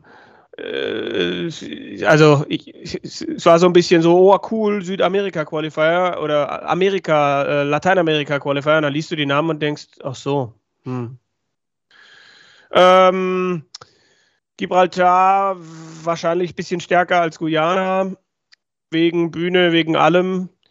Ähm, aber Australien, Simon Whitlock, der zwar äh, gewisse Formschwankungen hat und äh, aus den Top 32 rausgefallen ist, aber auch Hatter, der ja gerade super unterwegs ist. Also ähm, das, das, da sehe ich eigentlich gar keinen Wackler oder irgendwie eine Stolpergefahr für, für Australien. Hm. Benny, siehst du genauso? Ja, also ich glaube, Gibraltar äh, mit Hewitt und mit Galliano, die haben sich gemacht in den letzten Jahren. Ähm, ich, ich, weiß nicht, ob es jetzt das dritte Mal ist beim World Cup, ich meine ja zusammen. Äh, und ja, zwei Spieler, die sich auch regelmäßig jetzt wirklich versuchen auf der Development Tour und äh, ihren Hut in den Ring werfen, da auch schon Achtungserfolge feiern konnten, teilweise mal ein Viertelfinale dabei gewesen. Also die haben den Standard, um auch größere Teams mal zu ärgern und können sich auch ganz gut pushen. Das hat mir im letzten Jahr auch wieder sehr gut gefallen, äh, wie, sie sich, wie sie sich da gegenseitig angefeuert haben. Und das war auch verdammt effektiv, weil beide sind Rhythmusspieler. Ich bin gespannt, äh, wie das gegen ja, äh, langsamere Teams ist. Ich weiß nicht, wie schnell die äh, beiden aus Guyana sind, aber das wird sich dann zeigen. Ähm, aber ja, für mich ist ja Gibraltar dann doch der Favorit und ähm, Australien wird aber am Ende kein Problem haben, glaube ich auch nicht. Dann ganz kurz. Bin ich gespannt. Achso. Ja, also, wenn, bevor wir zur nächsten Gruppe kommen, kurzes Update aus, aus Hildesheim. Die Finals sind nämlich da gespielt. Wir haben Michael Smith, der Danny Lobby 6-4 schlägt. Wir haben einen Conor Scott, der den Run von Christian Perez äh. beendet mit 6 zu 2. Gary Anderson gewinnt den Decider gegen Chris Doby und trifft dann im Halbfinale auf Damon Hatter, der gegen Gerwin Price mit 6 zu 4 gewinnt. Kein Average über 100. Ja, und dann haben wir die Halbfinale Smith gegen Scott und Anderson gegen Hatter. Die starten dann auch in wenigen Augenblicken. Gut, dann machen wir weiter wieder mit dem World Cup. Wir sind angekommen bei Gruppe Nummer D. Da haben wir Nordirland, die bestehen aus Brandon Dole und Daryl Gurney, auch hier ein altbewährtes Duo. Frankreich ist wieder mit dabei nach jahrelanger Pause mit Thibaut Tricol und Jacques Labre. Und wir haben die Ukraine, bestehend aus ähm, Wladislav Omelchenko, bekannt von der WM, und Ilya Pekaruk. Ja. Wie sieht's da Benny aus, Benny? Benny ist dran, ja. Benny ist dran. Erstmal eine Frage Mhm. vorneweg. Ist, dass du, was Nordirland vertritt, denn aktuell auch ja, das bestmöglichste Duo für Nordirland? Puh, äh, das ist schwer zu sagen. Also eigentlich, eigentlich muss man ja eigentlich sagen, eher nicht. Also, ähm, ja, Josh, Josh Rock ist ja, warte, er ist Nordire, ne? Ist richtig. Ja. Mhm. Nicht, dass ich mich gerade hier komplett. Nee, nee, das, darauf, darauf will ich die Frage Genau. auch, Also- die Frage auch hinaus. Ja, da habe da hab ich immer noch Probleme, mir das zu merken. Ja, gerade weil er. Mit Genau, Benny Scherb. ja, also ich glaube, spätestens seit der WM, ähm, auch davor ist er uns ja schon äh, regelmäßig aufgefallen im letzten Jahr. Äh, Josh Rock ist gerade wirklich ähm, drauf und dran, in die absolute Weltspitze einzusteigen. Ähm, ich bin sehr gespannt, ihn bei den nächsten großen Turnieren zu sehen, aber ja, formtechnisch muss man ihn, glaube ich, äh, vielleicht sogar besser, wahrscheinlich besser als beide einschätzen. Hm. Ähm, auch wenn Gurney äh, momentan zumindest ein bisschen solider wieder auftritt und Dolan hat immer seine Achtungserfolge zwischendrin. Ähm, Vielleicht ist es rein vom Team her, weil die beiden sich, glaube ich, auch ganz gut kennen und relativ eingespielt zusammen sind, auch so erträglicher für die beiden. Äh, aber ich glaube, die Gruppe D ist so die erste Gruppe, wo die erste Überraschung kommen könnte. Ähm, weil ich äh, Frankreich als verdammt schwieriges Los ansehe. Also ähm, zwei Spieler, die sich in den letzten Jahren etabliert haben. Ähm, der eine im WDF-Finale bei der WM gespielt, der andere auf der Challenge Tour, glaube ich, auch ein Event gewonnen, wenn ich mich irre. Ja. Ähm, und beide haben jetzt auch auf der Proto schon regelmäßig gezeigt, ähm, äh, der eine als Nachrücker, der andere als Joker-Holder, dass sie ähm, jeden großen Spieler ärgern können. Und äh, Nordirland hat eben gerade nicht zwei große Spieler unbedingt. Und deswegen ähm, kann ich mir hier sehr gut vorstellen, dass Frankreich diese Chance nutzt. Ich glaube, die beiden kennen sich auch ganz gut, äh, Labre und ähm, Tricol, und ähm, könnte mir vorstellen, dass es funktioniert. Das hast du sehr gut gemacht. Also, ich werde mir in nächster Zeit auch mal eine Auszeit nehmen, wenn das hier so gut funktioniert. Also, äh, nein, äh, also ich, ich sehe da auch Wackelgefahr absolut bei Nordirland. Äh, Frankreich äh, wird da ordentlich sägen an denen. Gut, die Ukraine ist für mich so ein bisschen außen vor. Hm, ja. Mhm. Hier kommt auch als Anmerkung im Chat, dass Nordirland in den letzten Jahren immer schon mal ein Kandidat war, früh auszuscheiden. Ist ja, definitiv gegen so. Deutschland auch, äh, Oft, kann ne? ich mich erinnern, im Ja. Doppel, ja. Ja, also das, das, wird, das wird wirklich da schon eine schwierige Nummer. Vor allem ist das erste Spiel halt Nordirland gegen Frankreich in dieser Gruppe. Ne? Also Uh, da geht es halt direkt Donnerstagabend um alles schon, würde ich fast behaupten. das würde ich mir anschauen. Nordirland gegen Frankreich, doch, da. Äh, Ja. Ukraine sehe ich ja, glaube ich, auch. Da sind wir uns alle einig. Ähm, ja, das hat man jetzt, glaube ich, nochmal so mitgenommen. Ich meine, jetzt könnte man den Benny natürlich fragen, als jemand, äh, der, der, der immer wieder mal in Frankreich ist, wie ich, wie ich so gehört habe, äh, wie, denn, wie denn dort der Dartsport wahrgenommen wird oder ob das immer noch eine absolut, absolute Randerscheinung ist. Ja, so oft war ich tatsächlich auch noch nicht in Frankreich. Aber ähm, die Male, in denen ich da war, ist es mir bisher nicht so richtig in der Öffentlichkeit begegnet. Also ich glaube, es ist äh, immer noch äh, mehr als eine Randsportart dort. Mhm. Ja, vielleicht ändert sich das mit dem großen Triumph beim World Cup auf da 2023. Ja. Wer weiß. Aber auch, wie gesagt, meine Meinung auch. Frankreich sehr gefährlich. Könnte so eine Gruppe sein, wo der gesetzte, das gesetzte Land wackelt. Definitiv. Ja. Hm. Dann schauen wir mal, wie es in Gruppe E aussieht, Kevin. Denn da haben wir die an Nummer 9 gesetzten Iren. Die Mhm. sind dieses Jahr vertreten durch William O'Connor und Keen Barry. Dann haben wir Thailand. Das äh, sind Atapol, Eupokare und er heißt jetzt zwar so ein bisschen anders gefühlt, aber es ist eigentlich immer, ist immer noch Tanavat Gavin Gavin Unterbong. Gott sei. Dank. Rede Adams kennt diesen Namen im Schlaf. Er kennt diesen Äh, Namen im Schlaf. Echt? Ich glaube, das Spiel hat er vergessen. Also so, was ich so mitbekommen habe. Äh, egal. Äh, was haben wir denn noch in dieser Gruppe? Ach ja, Kroatien. Kroatien. Boris Kritschmer und äh, der Kollege, der in Darmstadt lebt, äh, was ich gerade heute erfahren habe. Der, ähm, wie heißt er denn Romeo jetzt mal? Gravabat, Gr Gravabac. So. Grabatsch. Ja, äh, er lebt und arbeitet anscheinend in Darmstadt. Mhm. Ähm, ja, aber ansonsten äh, sehe ich da das irische Duo schon sehr fest im Sattel in dieser Gruppe. Also ich bin auf Kroatien gespannt. Kritschmer kann bestimmt jemanden mitziehen. Ähm, also eh am ehesten Kroatien als Herausforderer für Irland. Ähm, und wenn die nicht, also je länger ich darüber nachdenke, denke ich so, ja, seid besser mal hellwach, Irland. Aber wenn sie die Hürde nehmen, dann werden sie auch Thailand packen. Also ähm, es kann, also es würde mich nicht überraschen, wenn Kroatien am Ende weiterkommt, aber äh, sagen wir mal so, wenn, wenn man mich fragen würde, ob eher Frankreich das gegen Nordirland schafft oder Kroatien gegen Irland, dann würde ich definitiv sagen, dass Frankreich für mich das deutlich größere Upset-Potenzial hat und ich hier schon eher Irland äh, vorne sehe. Hm.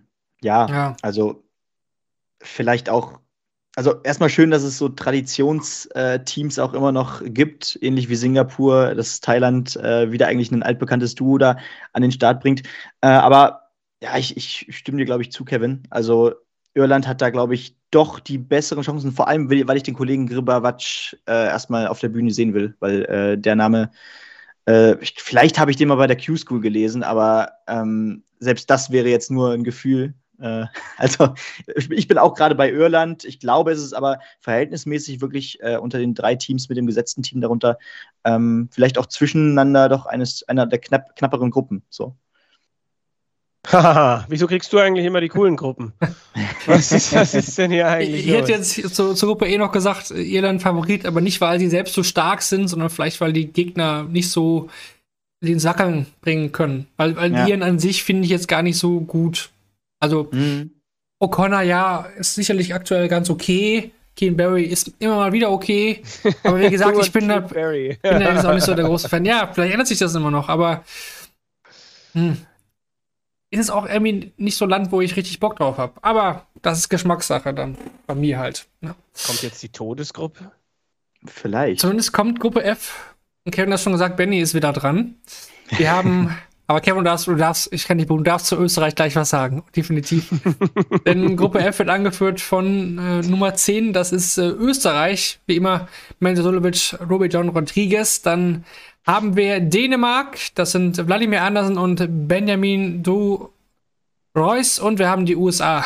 Und zwar, das sind Jules van Dongen und Leonard Gates. Tja, Kevin sagt Todesgruppe, Benny. Ja, kann ich nachvollziehen. Also Österreich ist der gesetzte, äh, das gesetzte Land, aber boah, also gerade die USA wird verdammt hart.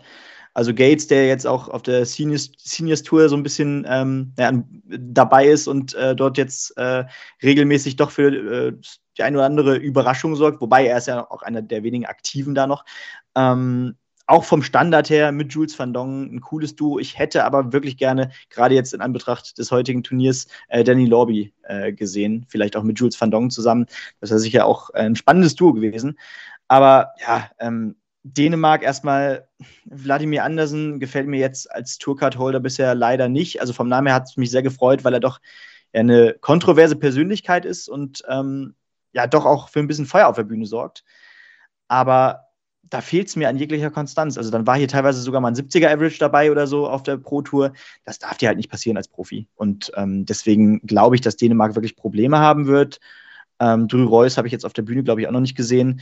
Ich bin Und- sehr gespannt auf ihn, weil ich glaube, dass das äh, Ja, das größte nordische Talent der ist noch Ist- jung, ne? Genau, Nordic Ja. Darts Masters hat er schon gespielt, ne? Das, das ist halt da ein bisschen Genau, Bühnenerfahrung äh, ja. Sammeln können. Ja. Ja, und äh, auf Mensur bin ich sehr gespannt, wie er sich jetzt auf der Bühne präsentiert. Gut, ähm, auch wieder so ein befreundetes, enges Duo, aber ähm, wie viel äh, Formschwäche kann das rausholen? Das ist immer so die Frage.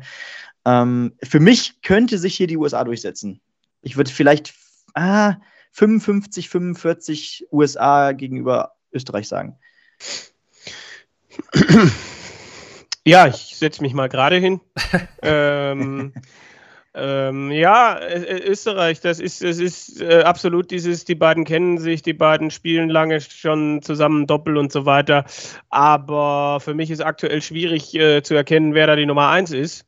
Ja. Und es ist halt die Frage, äh, kann, äh, wie gut ist das gerade noch, wie gut kann Mensur aktuell führen, wie sehr sollte er noch führen und wie sehr möchte er führen? Also, ich glaube, er würde gerne vorweggehen, aber weiß halt gar nicht, ob das bei der aktuellen äh, Spielstärke, Formstärke äh, angebracht ist. Ähm, äh, Mensur, mit Mensur spielst du immer, glaube ich, toll im Team, wenn es gut läuft. Aber wenn es nicht gut läuft, ist natürlich immer die Frage. Also ähm, es gibt ja auch Gründe, warum du Mensur jetzt eigentlich nie nach, nach einer Niederlage irgendwie Interviews geben siehst. Also er, er ist da jetzt auch nicht jemand, der, der da the gentle, solange es gut läuft, irgendwie. Ist für mich so, so eine Geschichte. Nur leider ist der Spitzname zu lang. Ähm, also ich, ich glaube, dass das kann gut funktionieren, wenn es da wenig Störgeräusche gibt, wenn die gut reinkommen, wenn die gut anfangen. Und ansonsten äh, wird es sehr interessant sein, wie die Hierarchie aussieht, wer da was tut und äh, dann trennt sich die Spreu vom Weizen. Also ich sehe die USA auch leicht vorne. Echt? Also ich finde Van Dong eigentlich gar nicht so stark. Deswegen. Ja. Also es hätte, glaube ich, bessere Partner gegeben für Gates. Also Aber ich würde mich halt auch nicht wundern, wenn Drü Reus äh, einen raushaut irgendwie. Also ich wäre nicht überrascht, wenn, wenn Dänemark dann doch funktioniert. Aber es ist halt auch die Frage, wie, wie, wie sehr ist äh, Wladimir Andersen teamfähig, was ja. man so hört. Die Frage. Die, muss man sich ja auch fragen. Ne? Ist, also, ähm, tja. Ja, aus dem Chat ja, kommt auch noch, dass das Doppelformat Mensor wahrscheinlich sehr zugutekommen könnte. Im Doppel taktisch eine Superwaffe, schreibt hier jemand. Ja, klar, weil, weil wenn Mensur halt dann, äh, aber, aber das Problem ist halt, wenn sich Mensur dann im Doppel äh, auch nochmal mehr Zeit lässt, ist das halt die Frage, wie, wie sehr er sich äh, und seinem ähm, Partner dadurch dann einen Gefallen tut. Also, ähm, ja. ich glaube, Mensur wird kein Problem mit diesem Rhythmus haben, definitiv. Ähm, das ist, äh, das ist nicht die Frage. Aber ich, ich, finde, vor allem wenn Mensor und Robbie dieses Jahr gar nicht so ganz stark unterwegs sind, dieses Jahr ist das Format für die beiden, glaube ich, sehr gut, weil wenn wir jetzt Einzel, ja. als, als beide als Einzelweltstar dieses Jahr rausreißen sollen, wer hätte die beiden ins Doppel mhm. bringen sollen? Und da hätten wir wieder gesagt, ja, wenn die beiden Doppel kommen, dann ist alles möglich. Wahrscheinlich, so, so, so ungefähr. Mhm. Deswegen, ich, ich sehe schon Österreich vorne, aber ich sehe das Upset-Potenzial auch. Mhm dieser Gruppe, auch eher bei den USA, aber ich glaube, irgendwie, keine Ahnung, so ein Alex Bellman wäre vielleicht auch besser gewesen als Leonard Gates oder Danny Lobby. Gut, spielt heute gut, aber auch Rest des Jahres auch eher durchwachsen. Genau. Gibt ja auch Gründe, warum man da nicht so ganz stark auch, auch auf der WDF-Tour unterwegs ist. Also. Das knallt am Donnerstagabend richtig, also mit diesen Top-Duellen. Also, wenn ja. ich das jetzt hier so sehe, Österreich, USA, habe ich richtig Bock drauf und äh, ein paar andere, äh, also das, das, äh, da, da ist ja schon der Donnerstag Gold. Also da, da äh, werden dann die paar hundert, die es in die Eissporthalle schaffen, äh, die werden da richtig äh, was für ihr Eintrittsgeld bekommen. So gut. Ah, ich kriege mal eine, eine coole Gruppe. Ja, und zwar Gruppe G. Da haben wir Polen als Gesetzesland. Die beiden Christophs, Christoph Ratajski und Christoph Tschuk sind da am Start. Dann haben wir Portugal, angeführt von José de Sousa, der hat dieses Jahr als Partner Luis Ame Ameksha dabei. Und Litauen, auch bekanntest du mittlerweile, Darius Labanauskas und Mindaugas Barauskas, Kevin. Tja, ähm, es ist eine Gruppe, in der, glaube ich, vieles möglich ist. Äh, ist aber halt auch die Frage, ne? De Sousa, äh, mal so, mal so in letzter Zeit unterwegs. Was kann der neue Name auf der Bühne da ausrichten? Barauskas war jetzt auch niemand, der in den vergangenen Jahren überzeugt hat. Ist es doch einseitiger als, also ich hätte lieber äh, Jaganski neben mhm. Ratajski gesehen ähm, als Kczuk äh, Polen auch in dem Doppelformat in den letzten Jahren jetzt selten überzeugend gewesen. Also eigentlich könnten alle drei in der Gruppenphase auch ausscheiden. So. Hm. äh, also wir können die Gruppe auch gerne. Nein, alles gut. Äh, tja, wenn ich mich entscheiden muss, Polen. Aber es kann, also äh, entweder Polen oder Portugal am ehesten. Also Polen für mich leichter Favorit, aber das ist auch eine Gruppe, in der, in der vieles durcheinander purzeln kann. Ja, ja, vor allem Portugal, also ich, ich stimme auch zu, äh, ich sage Polen, aber auch, weil ich Almeja nicht spielen sehen habe. Ähm, bei Litauen muss ich sagen, ich glaube, Barauskas hat jetzt ähm, auf der Nordic Baltic Tour jetzt auch keine Bäume ausgerissen. Ähm, also generell jetzt auch kein Top-Bühnenspieler und ähm, hat sich jetzt auch im Einzelnen noch nie so richtig bewährt bei äh, irgendeinem Turnier. Ich kann mir jetzt auch an, an kein erfolgreiches Wochenende, äh, was weiß ich, auf der Challenge Tour oder äh, auf der WDF Tour erinnern. Ähm, und Polen hat eben den großen Vorteil, ähm, dass sie da zwei Tourcard-Holder haben, die sich äh, regelmäßig gegen die Besten messen können. Ähm, das hat eben weder Portugal noch Litauen, ähm, da eben nur jeweils ein Spieler. Äh, aber wenn Almeja äh, an, nur ansatzweise an das Niveau von, äh, ja, von, von José de Sousa äh, rankommt, dann wird Portugal hier auf jeden Fall äh, ein Konkurrent für Polen. Ich glaube aber am Ende, ja genau, wird es vielleicht auch diese, diese Regelmäßigkeit an Gegenspielern mit Top-Niveau äh, sein, die sich da durch, durchsetzt am Ende. Was wir ja schon haben, sind eigentlich drei Länder, wo die Rollenverteilung ganz, ganz klar verteilt ist. Wir haben mhm. eine klare Nummer eins ja. und dann Nummer zwei, die halt mitspielt. Bei Kaczuk wahrscheinlich die, die stärkste Nummer zwei von, von allen, eben auch, weil er so oft auf der Tour spielt. Aber Portugal zeichnet sich eigentlich für mich wie auch Litauen aktuell dadurch aus, dass beide Nummer 1 Spieler auch nicht die Topform haben, weder Labanauskas noch De Sousa. De Sousa natürlich auf einem anderen Level, ganz klar. Ähm, eigentlich so ein Land auch wie Südafrika, wo dann auch ne, so ein Nummer 1 Spieler halt immer jedes Jahr einen anderen Partner fast bekommen. Gut, Litauen hat jetzt im Moment immer den, den gleichen. Portugal hatte schon mal einen José Marquez, der deutlich stärker war oder auch ja, gut mithalten konnte. Ja, ich glaube auch Polen. Polen ist hier eine gute, gute Wahl. Okay, dann sind wir schon bei Gruppe H angekommen und äh, die geht dann wieder an Benny. Wir haben an 12 gesetzt Kanada. Sehr interessant, Matt Campbell und Jeff Smith. Dann haben wir Indien, vertreten durch äh, Nitin Kumar und Amit Gilitwala der ist das nochmal nachgerückt, auch für, für Ne, Pakashiva spielt mit Amit Gilitwala. So ist richtig, ne? Also mhm, genau, Kuma ja. wurde ersetzt durch Amit Gilitwala, weil der dann doch ähm, Visa-Probleme hatte. So ist es richtig. Ja, und die Ungarn sind auch noch in dieser Gruppe. Die spielen mit Patrick Kovac und Levente Scharai. Das ist mal die erste unspektakuläre Gruppe, Benny. Ja, äh, ich denke gerade nach. Also, Kanada ist auf jeden Fall doch, äh, ist für mich auch so ein Contender. Also, wenn beide an ihr mhm. Niveau kommen, äh, kann das, glaube ich, als Team Spaß machen und ähm, dann, äh, wenn beide auch nur ansatzweise an ihr Niveau rankommen, werden Ungarn und Indien, glaube ich, geschlagen. Also Gilit Wala haben wir jetzt auch schon bei der WM gesehen, auch äh, wegen äh, ähnlicher Probleme von Kumar, glaube ich.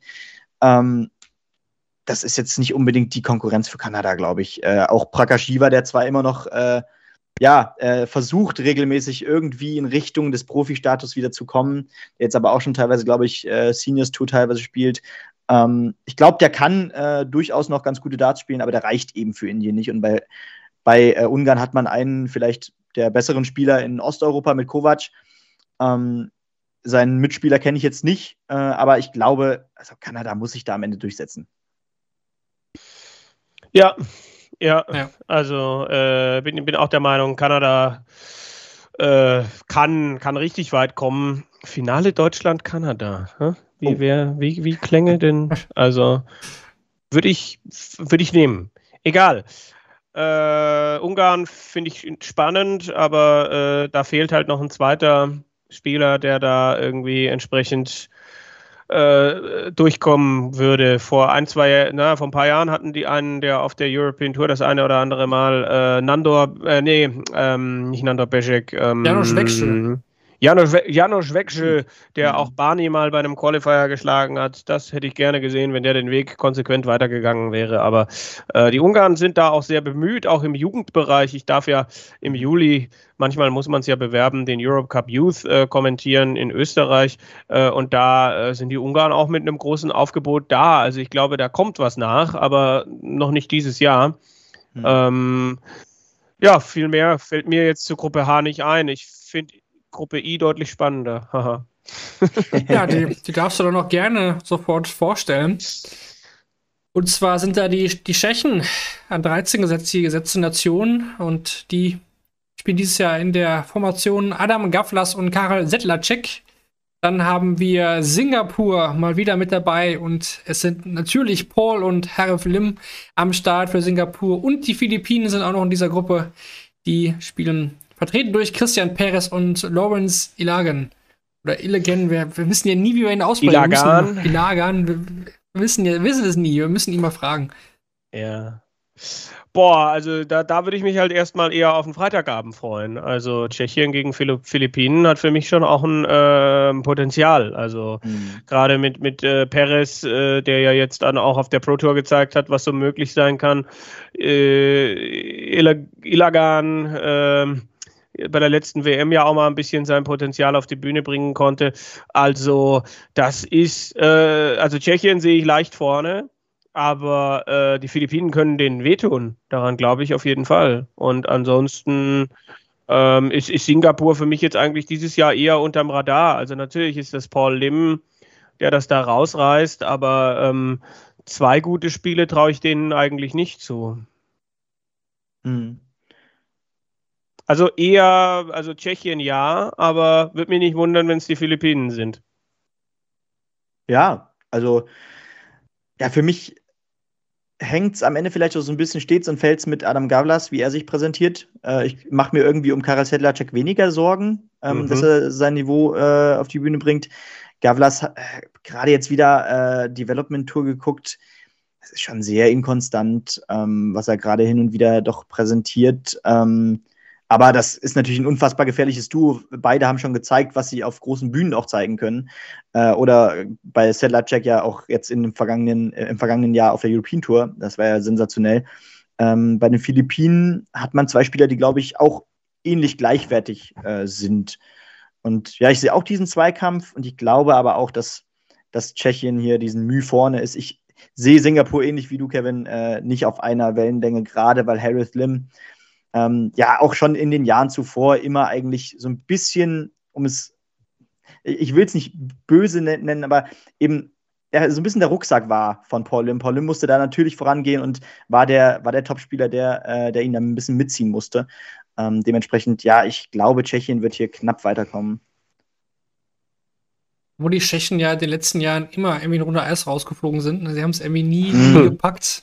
Von den Settlercheck nie, Gaflas, äh, ja gestern Development-Titel gewonnen, aber sonst auch seit den UK Open super inkonstant, kommt ja auch im, im Chat. Also hat mich auch noch nicht so abgeholt, aber Settlercheck finde ich auf der Bühne immer sehr steady, wenn er da spielt. Ja, ähm, ja aber, aber sind, also finde eigentlich eine, eine der besseren Gruppen, definitiv. Also Mhm. auf, auf die Gruppe habe ich auf jeden Fall Bock, da kann ich mir viel vorstellen.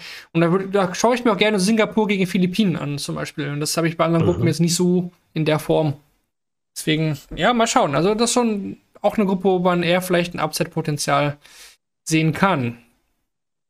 Okay, dann sind wir bei Gruppe J. Da haben wir die Spanier an 14 gesetzt. Das sind äh, José Justicia und Toni Martinez. Dann haben wir Südafrika mit Devin Peterson und Vernon Bowers. Und wir haben Island Oh mit ja. Hal Grimor, Egelson und Vitor, Vitor Charua.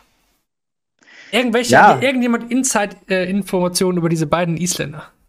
Ja, ich, ich, verfolge tatsächlich hin und wieder mal ähm, oder habe eine Zeit lang verfolgt ähm, Live Darts Iceland. Das ist ja auch so ein, so ein Darts-Projekt von Isländern, ähm, mit dem sie tatsächlich den Sport auf der Insel ähm, sehr breit gemacht haben. Also es ist, glaube ich, echt eine der, ähm, der häufigsten Sportarten, die auf Island äh, durchgeführt werden und auch tatsächlich kompetitiv durchgeführt werden. Ähm, und ja, dennoch natürlich zwei Namen, die man so äh, noch, auf, noch nicht auf der Bühne gesehen hat. Ähm, Matthias Örn Fredriksson, der ist ja, ähm, der ja bei dem, na hier, äh, beim nordischen Turnier Mhm. ähm, auf der World Series Tour äh, dabei war für Island, der ist, der hat es nicht geschafft. Ich glaube, der hatte auch auf der Nordic Baltic Tour teilweise echt fiese Lose gegen Anfang und hat dennoch aber mal im Mittel 80er Bereich gespielt. Ich glaube, der hätte auf der Bühne ein bisschen mehr abgerissen als die beiden, glaube ich.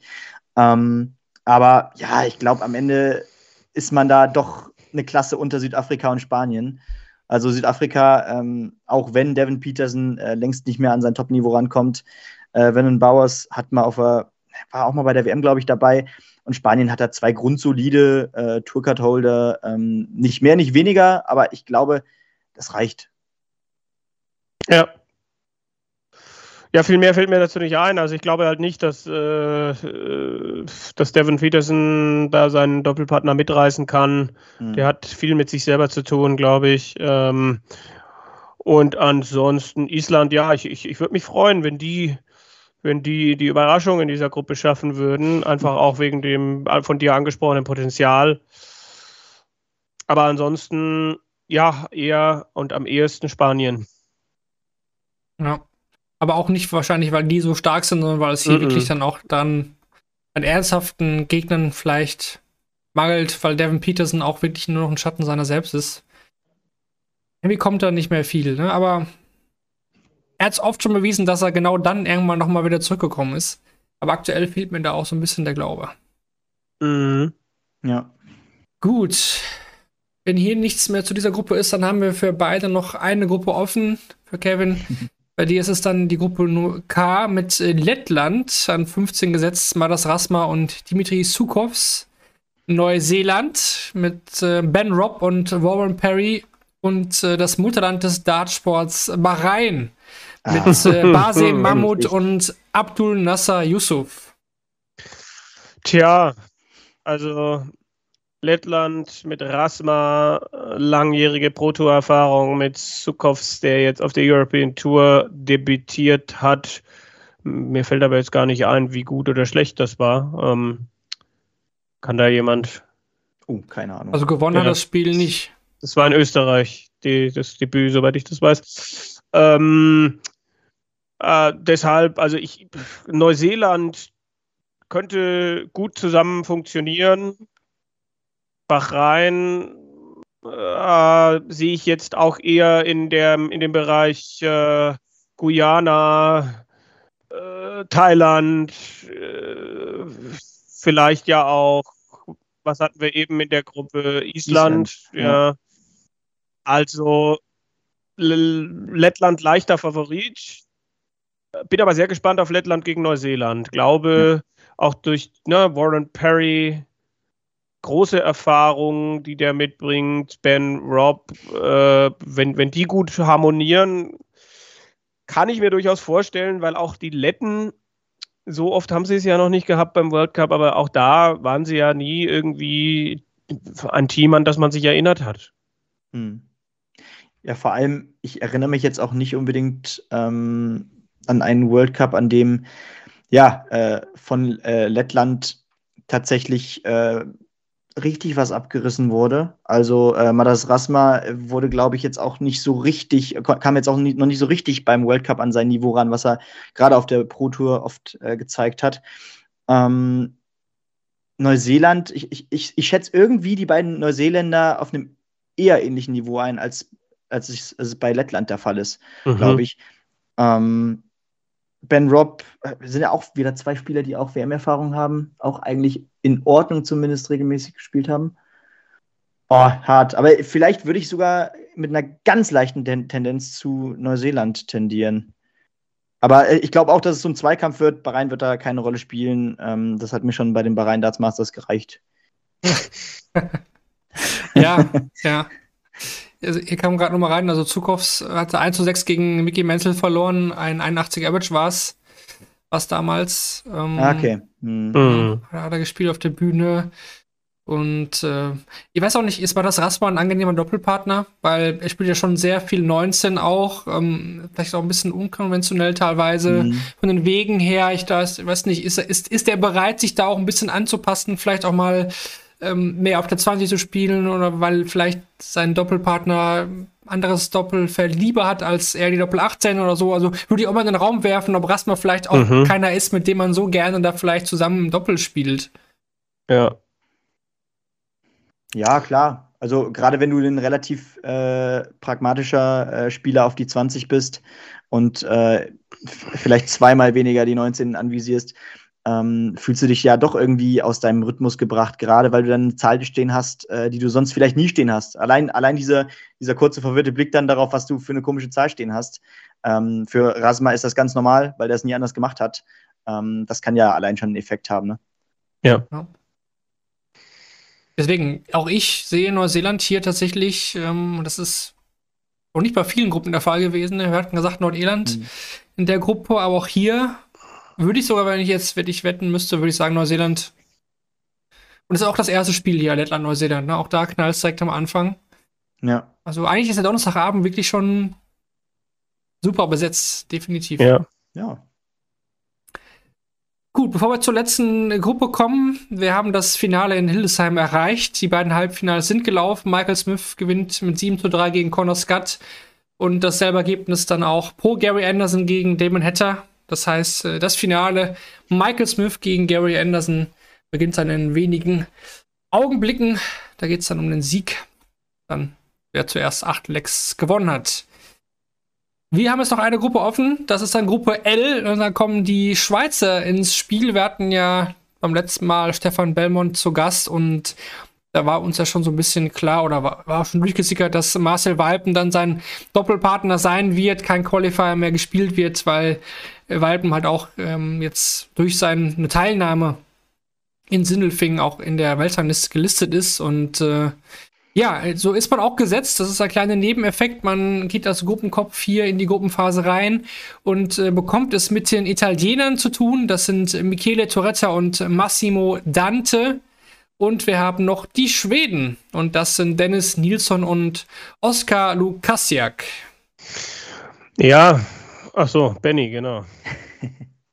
ja, spannende Gruppe, ne? Also, mhm. ich sehe da die Schweiz vorne, so viel sei vielleicht von vornherein gesagt, weil es zwei Spieler sind, die äh, durchaus ja doch gerade ganz gut in Form sind. Gerade Walpen, der äh, European Tour Debüt gefeiert hat, der, ähm, was wir auch immer im Newsflash haben, äh, auf der Swiss, bei der Swiss Darts Corporation äh, ordentlich abreißt und äh, ja da auch regelmäßig Benemont schon ge geärgert hat, äh, der ja ja doch zu einem der, zu einem der Contender gehört, äh, der keine Tourcard hat. Und ähm, ja, spannend, spannendes Duo. Ich bin sehr gespannt äh, ja, auf Walpen von einer größeren Crowd. Ähm, das wird, glaube ich, spannend zu sehen sein. Bei Italien, Touretta kennt man ja, glaube ich, der ja auch schon mal beim World Cup dabei war, unter anderem. Und Schweden ist es auch gefühlt das erste Mal für mich, ähm, nicht das Duo äh, Larsson mit, mit Nilsson zusammen, sondern äh, Lukas Siak ist für, für äh, Larsson, Larsson heißt er, glaube ich, ähm, mhm. reingerutscht. Ähm, und ja, ich glaube, ich sehe da Schweden leicht vor Italien, ähm, weil Lukas Siak auch schon auf der European Tour gezeigt hat, was er spielen kann. Ähm, und ich glaube, wer, wer Larsson hinter sich in der Nordic-Baltic-Rangliste lässt, der muss eigentlich äh, doch ganz gute Darts spielen können. Aber Schweiz Schweiz hat zwei Spieler, die, glaube ich, gerade ähm, so vom, vom, von der Form her tatsächlich ganz gut dastehen und äh, Italien und Schweden es sehr schwer machen wird. Ja, ich meine, die Schweizer, die, die sehen sich ja auch regelmäßig auf den verschiedenen Turnieren. Gut, das wird in Schweden nicht anders sein. Äh, mhm. Lukaschiak äh, ist ein Spieler, äh, wo jetzt, glaube ich, unser, unser Chef, in Anführungsstrichen Patrick Exner, jetzt auch wieder äh, äh, aus dem Sessel äh, fahren würde und sagen würde, der hat doch mit äh, ganz jungen Jahren mal einen neuen Data geworfen und dann haben alle gedacht, mein Gott, und aber so viel daraus gemacht hat er halt dann auch nicht. Ähm, äh, Walpen und Belmont äh, dann auch im selben Management, wie ich jetzt nochmal von den Schweizer Kollegen äh, dann auch erfahren habe. Und äh, ja, also ich, ich, sehe da auch die Schweiz leicht vorne. Ähm, würde mich dann aber auch nicht wundern, wenn das, wenn die Konstellationen relativ eng werden. Bin natürlich auf Italien gespannt. Es gab mal ein Jahr, wo Italien wirklich, wo ich das wirklich beeindruckend fand, was die da im Doppel gespielt haben, weiß nicht mehr genau. Äh, könnte sein, dass das Petri und äh, boah, wer war der zweite? Egal. Äh, da wär, wären sie sehr, also wäre es verdient gewesen, wenn die eine Runde weitergekommen wären.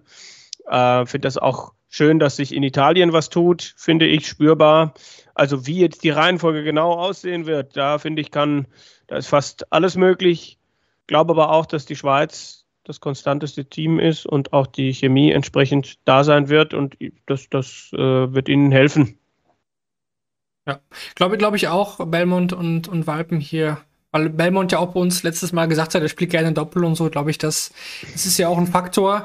Ähm, Oskar Lukasiak, ja, The Swedish Wonderboy, hat es gesagt, Kevin, und aber auch zu Massimo Dante muss ich noch mal was sagen, das ähm, ist eigentlich sehr, sehr interessant. Der war schon im Kartsport und auch im ähm, Billard, im Poolbillard, war er schon als äh, italienischer, ja, International und unterwegs, also da schon auch ähm, einer der besten seiner Länder und er ist auch Designer und hat äh, zum Beispiel den ähm, Design des ähm, Williams-Piloten Alex Albon in der Formel 1 designt. Also da ist er zuständig. Also interessanter Typ, Massimo Dante, glaube ich, könnte Vielleicht so. macht er auch seine Pfeile selber. Ja, werden wir sehen. Ich glaube, das könnte, hätte so, so ein bisschen Dimitri Gorbu noch Vibes. Der, der sieht auch ganz, ganz lustig, so typisch italienisch aus, so mit Schnäuzer, glaube ich. Also ich glaube, das, da könnten wir uns ein bisschen auf was, äh, auf was freuen, glaube ich. Also, ohne ihn jetzt zu kennen, aber ich glaube, das, das, kann, das kann ganz interessant sein. Massimo Dante, auch ein geiler Name, irgendwie Massimo Dante. Klingt wie ein Künstler, ne? Ja. Ja, ja, dieses Kunstwerk ist von Massimo Dante. Der Dartpfeil, der im Gegner steckt. Herrlich. Ja, Müs- Müssen wir noch einmal kurz über die vier Gesetzten reden? Äh, Wie Ja, wird sollten wir, das sollten wir tun. Ich denke, das sollten wir tun. Ähm, Top-Gesetz. Ja, England ist ein Nummer 1 Gesetz. Wir haben England dieses Jahr, wie gesagt, Michael Smith, Rob Cross. Ähm, Kevin hat es ja schon so ein bisschen gesagt, Smith und Cross.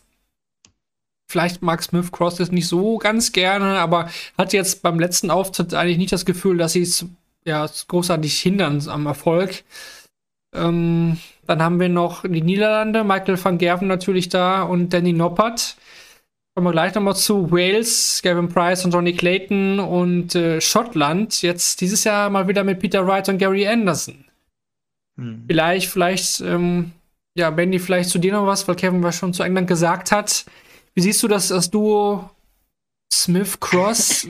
Vor allem, wenn man weiß, es gäbe noch einen Humphreys, auch einen Espinel. Sind das vielleicht eher Spieler, die man da hätte sehen wollen als, als Team mit Smith, als, als Cross? Ich glaube, Smith hätte auch nicht nur vielleicht von der Art her Rob Cross äh, weniger gemocht als Humphreys, sondern alleine vom Spielstil. Also ich glaube, für Michael Smith ist es jetzt ganz hart, in jeder Runde ähm, diesen Doppelmodus zu spielen. Äh, ich glaube, der, der hat dann doch die Einzel sehr genossen, ähm, die es dann ja doch äh, auch im, beim World Cup of Darts dann nach der ersten Runde gab. Ähm, weil er da seinen, seinen Rhythmus ganz normal spielen konnte und ähm, Cross, der sich dann doch gerade auf den Doppeln noch mal ein bisschen mehr Zeit nimmt, ähm, ist da, glaube ich, nicht der optimale Partner für ihn. Also kann mir gut vorstellen, dass England ähm, vielleicht auch doch, ähm, ich glaube nicht, dass sie früh rausfliegen, aber ich glaube, gegen größere Teams können sie definitiv Probleme haben. Genau das.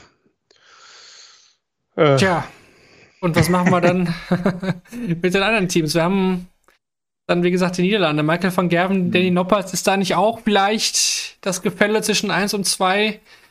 Ja, Das heißt, Noppert spielt ja auch gute Darts, absolut. Aber ist, ist Noppert.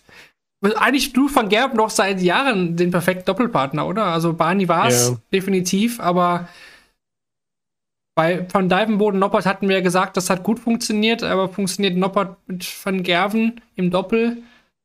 Weiß ich nicht, bin ich mir auch unsicher. Also ähm, eher, ich, mein, erster, mein erster Gedanke war frostig zu den beiden. So, Mhm. aber ähm, äh, also, also ist jetzt auch nicht das Doppel, was ich irgendwie ganz weit oben auf dem Zettel habe, da wenn es dann um, um den Turniersieg geht, einfach weil äh, die Chemie vielleicht nicht, nicht die beste ist. Ähm, Van Gerven auch nochmal einen anderen Rhythmus hat, gerne jemand ist, der auch äh, vorankommt. Ähm, also, hm, und, und, und Norbert und er verorte ich jetzt auch nicht so. Ich glaube, die nehmen selten am selben Tisch Platz. Weiß jetzt gar, würde ich gar nicht sagen, dass sie sich nicht mögen, aber sind vielleicht auch einfach zwei sehr unterschiedliche Charaktere.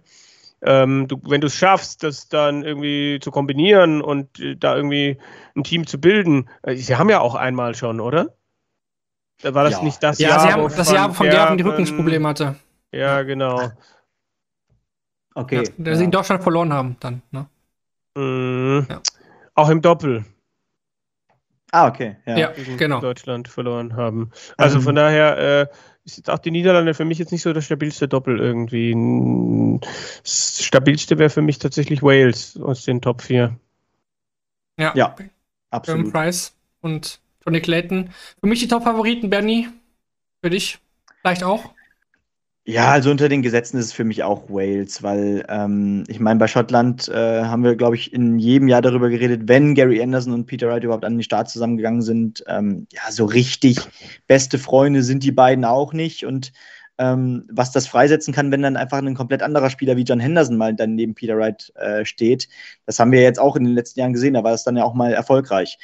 Also ähm, ich glaube nicht daran, dass Schottland äh, gerade in der Form, in der Peter Wright gerade ist, ähm, um den Titel mitspielt. Äh, Wales ist für mich unter den Top-Gesetzten ja, doch der größte Favorit. Und dahinter gibt es viele Fragezeichen. Ne? Also wir haben ja schon gesagt, ähm, ich glaube, Kevin, du schätzt Deutschland doch sehr hoch ein, könnte ich auch mitgehen. Mhm. Ähm, und diverse Teams, die da ärgern können. Australien hat es schon gezeigt, ähm, Belgien kann man auch immer mitrechnen. Äh, Kanada. Vielleicht. Kanada, mhm. Kanada, vielleicht. Das wäre vielleicht so das größte Dark Horse auch, ne? Und Frankreich kann sicherlich, wie gesagt, ich glaube, Frankreich kann auch mal einem, einem Giganten ein Bein stellen. Und dann haben wir noch halt, ja, Peter Wright und Gary Anderson. Ja, also Wright auch heute ja wieder nicht stark und ähm, er hat ja auch in Sindelfingen nicht nur an seinem Material rumgezaubert, sondern auch am Wurfstil. Dann, auch am Wurfstil. Äh, ja. Das geht jetzt so, dass er da schon die Darts gehalten hat, wie ganz, ganz früher, viel weiter hinten. Äh, muss einen natürlich Sorgen machen als Peter White-Fan, definitiv. Er kommt einfach nicht in die Spur. Er versucht zwar alles, aber es, es klappt einfach nicht. Äh, Anderson gut steht jetzt gerade im Finale, sicherlich keine schlechte Form. Ähm, aber auch da ein Kaltstart, die beiden als Doppel. Also wenn die da irgendjemand ziehen von den Teams, die wir gerade da genannt haben, da will, das will ich erstmal sehen, dass sie das Achtelfinale überstehen. Also. Ich glaube, Gary Anderson würde gerne mit Gary Robson Doppel spielen. dann dann wäre es egal, was, was, äh, was Robson vorher gespielt hat und wie lange er schon nicht mehr Topniveau, da, da würde er nochmal. Oder einen äh, eingebürgerten Ryan Searle, der wahrscheinlich ja. nie, nie World Cup spielen oh, ja. wird für England. Ryan Max Searle, ja, das äh, könnte. Könnte passieren, ja, ja. Also ich glaube, es gäbe gewisse, du musstest, du musst ihm den richtigen zur Seite stellen und dann hat Gary Anderson auch richtig Bock auf Doppel. Ja. Ja. Aber ich bin auf sein Interview gespannt, wenn er jetzt gleich in Deutschland gewinnt. Also wäre er so ziemlich lustig. Ausgerechnet Gary Anderson, der nicht gerne reist. er wird wahrscheinlich nicht morgen rausziehen und nach Hause fliegen, sondern wahrscheinlich da bleiben. Oder er spielt einfach nicht und bleibt in Hildesheim. Ja, das Ding ist, also äh, die Zeit ist ja lang, wenn du dann, ähm, wenn du gesetzt bist, dann greifst du erst Samstag ein. Das heißt, ja, fünf absolut, Tage ist schon, ist schon nochmal, also was soll er denn da machen? Also ihn versteht ja auch keiner, ne? Es ist ja, er kann ja nicht irgendwie, ist jetzt ein bisschen gemein hier, aber. es ist Nein. nicht einfach. Ich spreche aus Erfahrung, es ist nicht einfach. Ja. Aber man, man, man, bekommt es hin, aber man muss schon echt äh, spontan sein. Ja, ja ich dachte, du, du, hast, dachte, du hast gerade gesagt, es ist nicht einfach, du kennst das, wenn, wenn, man, wenn, man, wenn man jemanden nicht versteht. Ich dachte, es war jetzt gerade so ein bisschen, du wolltest gerade so. so. nein, alles gut. ich hatte, ich hatte ein Interview mit Gary beim, bei der Premier League in Berlin vor, was sind es, vier, fünf ja. Jahren. Ja. Und dann hat er irgendwas gesagt, auf, auf Schottisch halt, so, so, eine Art Sprichwort oder so. Ich hab's null verstanden. Absolut gar nicht. Eine, ich habe einfach die nächste Frage gestellt. Gereicht? Ich habe einfach so. eine neue Frage gestellt. Also er, er, hat eigentlich auf meine Frage eine Rückfrage gestellt, so nach dem Motto, sag du Ich habe gefragt, so, war das so das äh, perfekte Finish? Das, er hat, nämlich noch ein Unentschieden gespielt gegen keine Ahnung wen. Er lag weit zurück und hat das dann irgendwie noch gedreht dann zum Remis und dann habe ich ihn gefragt, ja, war das irgendwie, weil das erste Mal Berlin war, das war das erste Jahr Berlin, meine ich, so war es so irgendwie das perfekte Finish zum, zum Abend hin, zum Ende des Abends und dann hat er wohl auf Schottisch gesagt, ja, nee, sag du es mir. Und dann habe ich einfach eine neue Frage gestellt, jetzt hat nicht verstanden, so im Nachhinein erst äh, erfahren, was er da meinte. Also, oh, ist das ja. fies. Ja. ja, ja, aber es war nicht schlimm, aber es, es war lustig. Es war lustig. Mhm. Er hat dann so gelacht, wie er dann immer lacht, deswegen, ähm, ja. Willst du jetzt ja, noch einen Siegertipp haben? Oder, äh? absolut, absolut. Boah. Ei. Also wir haben Dark Horses genannt, wir haben Länder genannt, die vielleicht strugglen könnten in der Gruppenphase. Wir haben die Gesetzten jetzt auch nochmal durchgekaut, aber die Frage ist, ja, in der oberen Hälfte, wie gesagt, haben wir England und Schottland 1 und 4. Und Niederlande und Wales halt, also oben ist, glaube ich, alles offen, wenn man da oben landet. England, Schottland, glaub, man landet, wenn wahrscheinlich lieber in der oberen Turnierhälfte als unten mit Holland und Wales als oben. Ne? Also oben England, Schottland will man vielleicht eher haben. Aus, mhm. aus meiner Sicht wenn man da unter Schottland landet und die vielleicht früher fliegen, dann kann man da schon mal schnell im Halbfinale stehen. Ja. Aber wer gewinnt? Genau, wer gewinnt? Bitte, Kevin. Also ich gehe, ich gehe vor. Ja, wegen mir. Ich, ich, ich habe irgendwie, ich habe irgendwie wirklich das Gefühl, dass, dass, dass, äh, dass Deutschland das machen kann. Also ich bin ja oh. wirklich jemand, der, äh, na, ich, ich glaube, ich habe mich ja auch schon mit Leuten im Chat irgendwie mal angelegt, weil ich dann auch jemand bin, der, der, der dann auch Leistungen vielleicht mal eher kritisch sieht, äh, der, der sie nicht kritisch sieht, damit ich sie kritisch sehe, sondern äh, ja, Aber ich glaube, ich glaube, dass sich Martin und äh, Gaga in, in, in schönen Flow zusammenspielen können. Und äh, also dieses Jahr habe ich irgendwie das Gefühl, dieses neue Format, das, das könnte, das könnte richtig groß werden. Also und da es hier ja nicht um irgendwie Geld oder gebrochene Finger geht, ähm, äh, wage ich das jetzt, ja. Ja. Äh, ja, es ist eigentlich ja durch den neuen Modus ähm, und dadurch, dass es halt ründlich dann ausgelost wird, natürlich noch, noch unfairer jetzt eigentlich. Wird es wirklich ründlich ausgelost oder dann nur noch einmal? Ach, das kann auch sein. Nein, nur ja. einmal zum Achtelfinale. Okay, dann war das ein Missverständnis.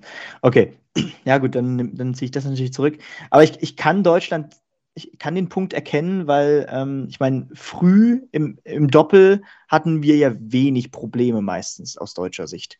Also gerade in den ersten Runden ähm, hat das ja meistens dann doch irgendwie funktioniert.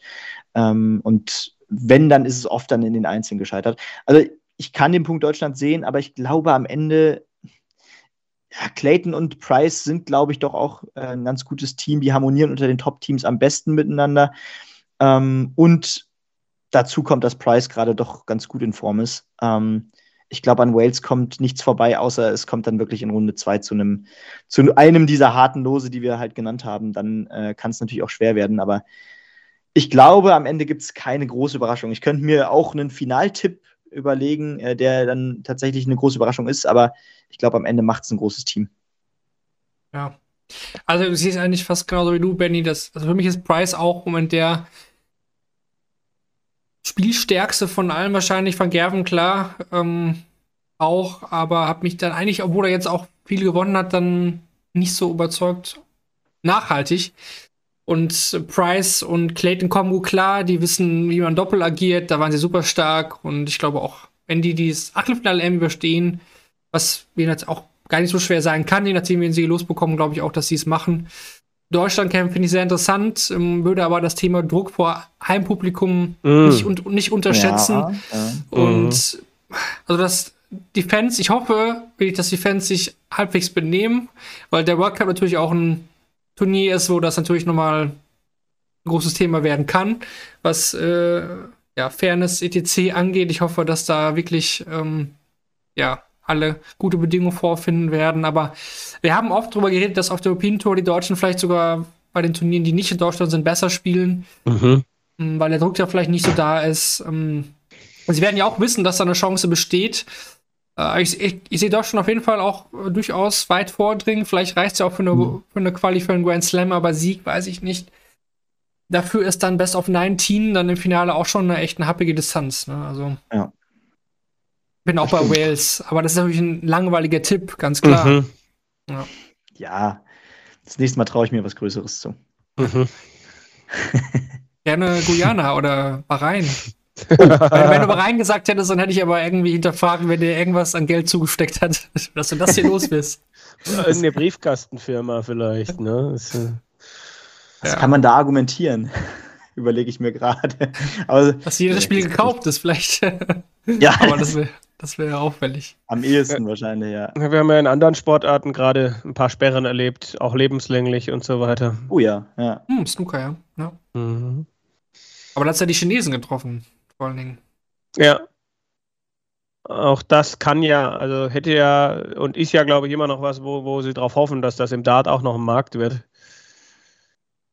Tja, wir werden es sehen. Wir haben jetzt noch, ähm, Moment, ähm, ein, zwei Sachen haben wir noch zu besprechen. Genau, äh, Benny hat es schon gesagt, äh, Lehman Lawrence hatte ich nämlich auch notiert, was ähm, was die Schweizer Siege angeht. Aber US Darts Masters noch mal ganz kurz zum Benennen. Wir haben mal wieder New York Halt gemacht mit der World Series, wie im letzten Jahr im Madison Square Garden. Und nach 2017 hat Michael van Gerven das Turnier zum zweiten Mal gewonnen. Ja, Whitewash hat er geholt im Finale gegen Jeff Smith, der wiederum als erster nordamerikanischer Qualifikant dann ins Finale eingezogen ist. Sicherlich auch keine schlechte Leistung. Ja. Van Gerven, Jake Beckmillan geschlagen, Jim Long und Rob Cross. Ähm, ja, die Überraschung Runde 1 war natürlich das Aus von, von ähm, Peter Wright und auch von Michael Smith, die halt da rausgehen gegen Jeff Smith und Jim Long. Das waren natürlich die, die großen Überraschungen da. Und ähm, North American Championship, weil da ja auch dann nämlich parallel wie jedes Jahr jetzt zuletzt Auch das hat Jeff Smith gewonnen. Hat dann Jim Long, Jules Dong und im Finale Matt Campbell geschlagen. Aber da muss man jetzt schon noch ein bisschen reingrätschen und da würde ich eure Meinung auch noch mal gerne hören. Schon ein bisschen wertlos eigentlich, denn ähm, nach den neuen PDC-Regeln ist ja Jeff Smith äh, weder berechtigt jetzt dadurch diesen Sieg an der WM teilzunehmen, noch hat er durch dann die Grand Slam Qualifikation mhm. bekommen. Auch der Runner-Up nicht, weil Matt Campbell halt auch äh, die gleichen PDC-Regeln da in dem Fall trifft.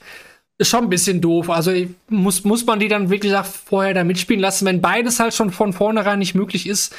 Ähm, weiß nicht, wie da eure Meinung ist. Also ich finde das klar von den Namen sind das die beiden vielleicht attraktivsten, aber ja, finde ich schon ein bisschen, bisschen komisch. Der, der Startplatz soll jetzt zwar bleiben bei der, bei der CDC, aber Kevin, deine Meinung vielleicht zuerst?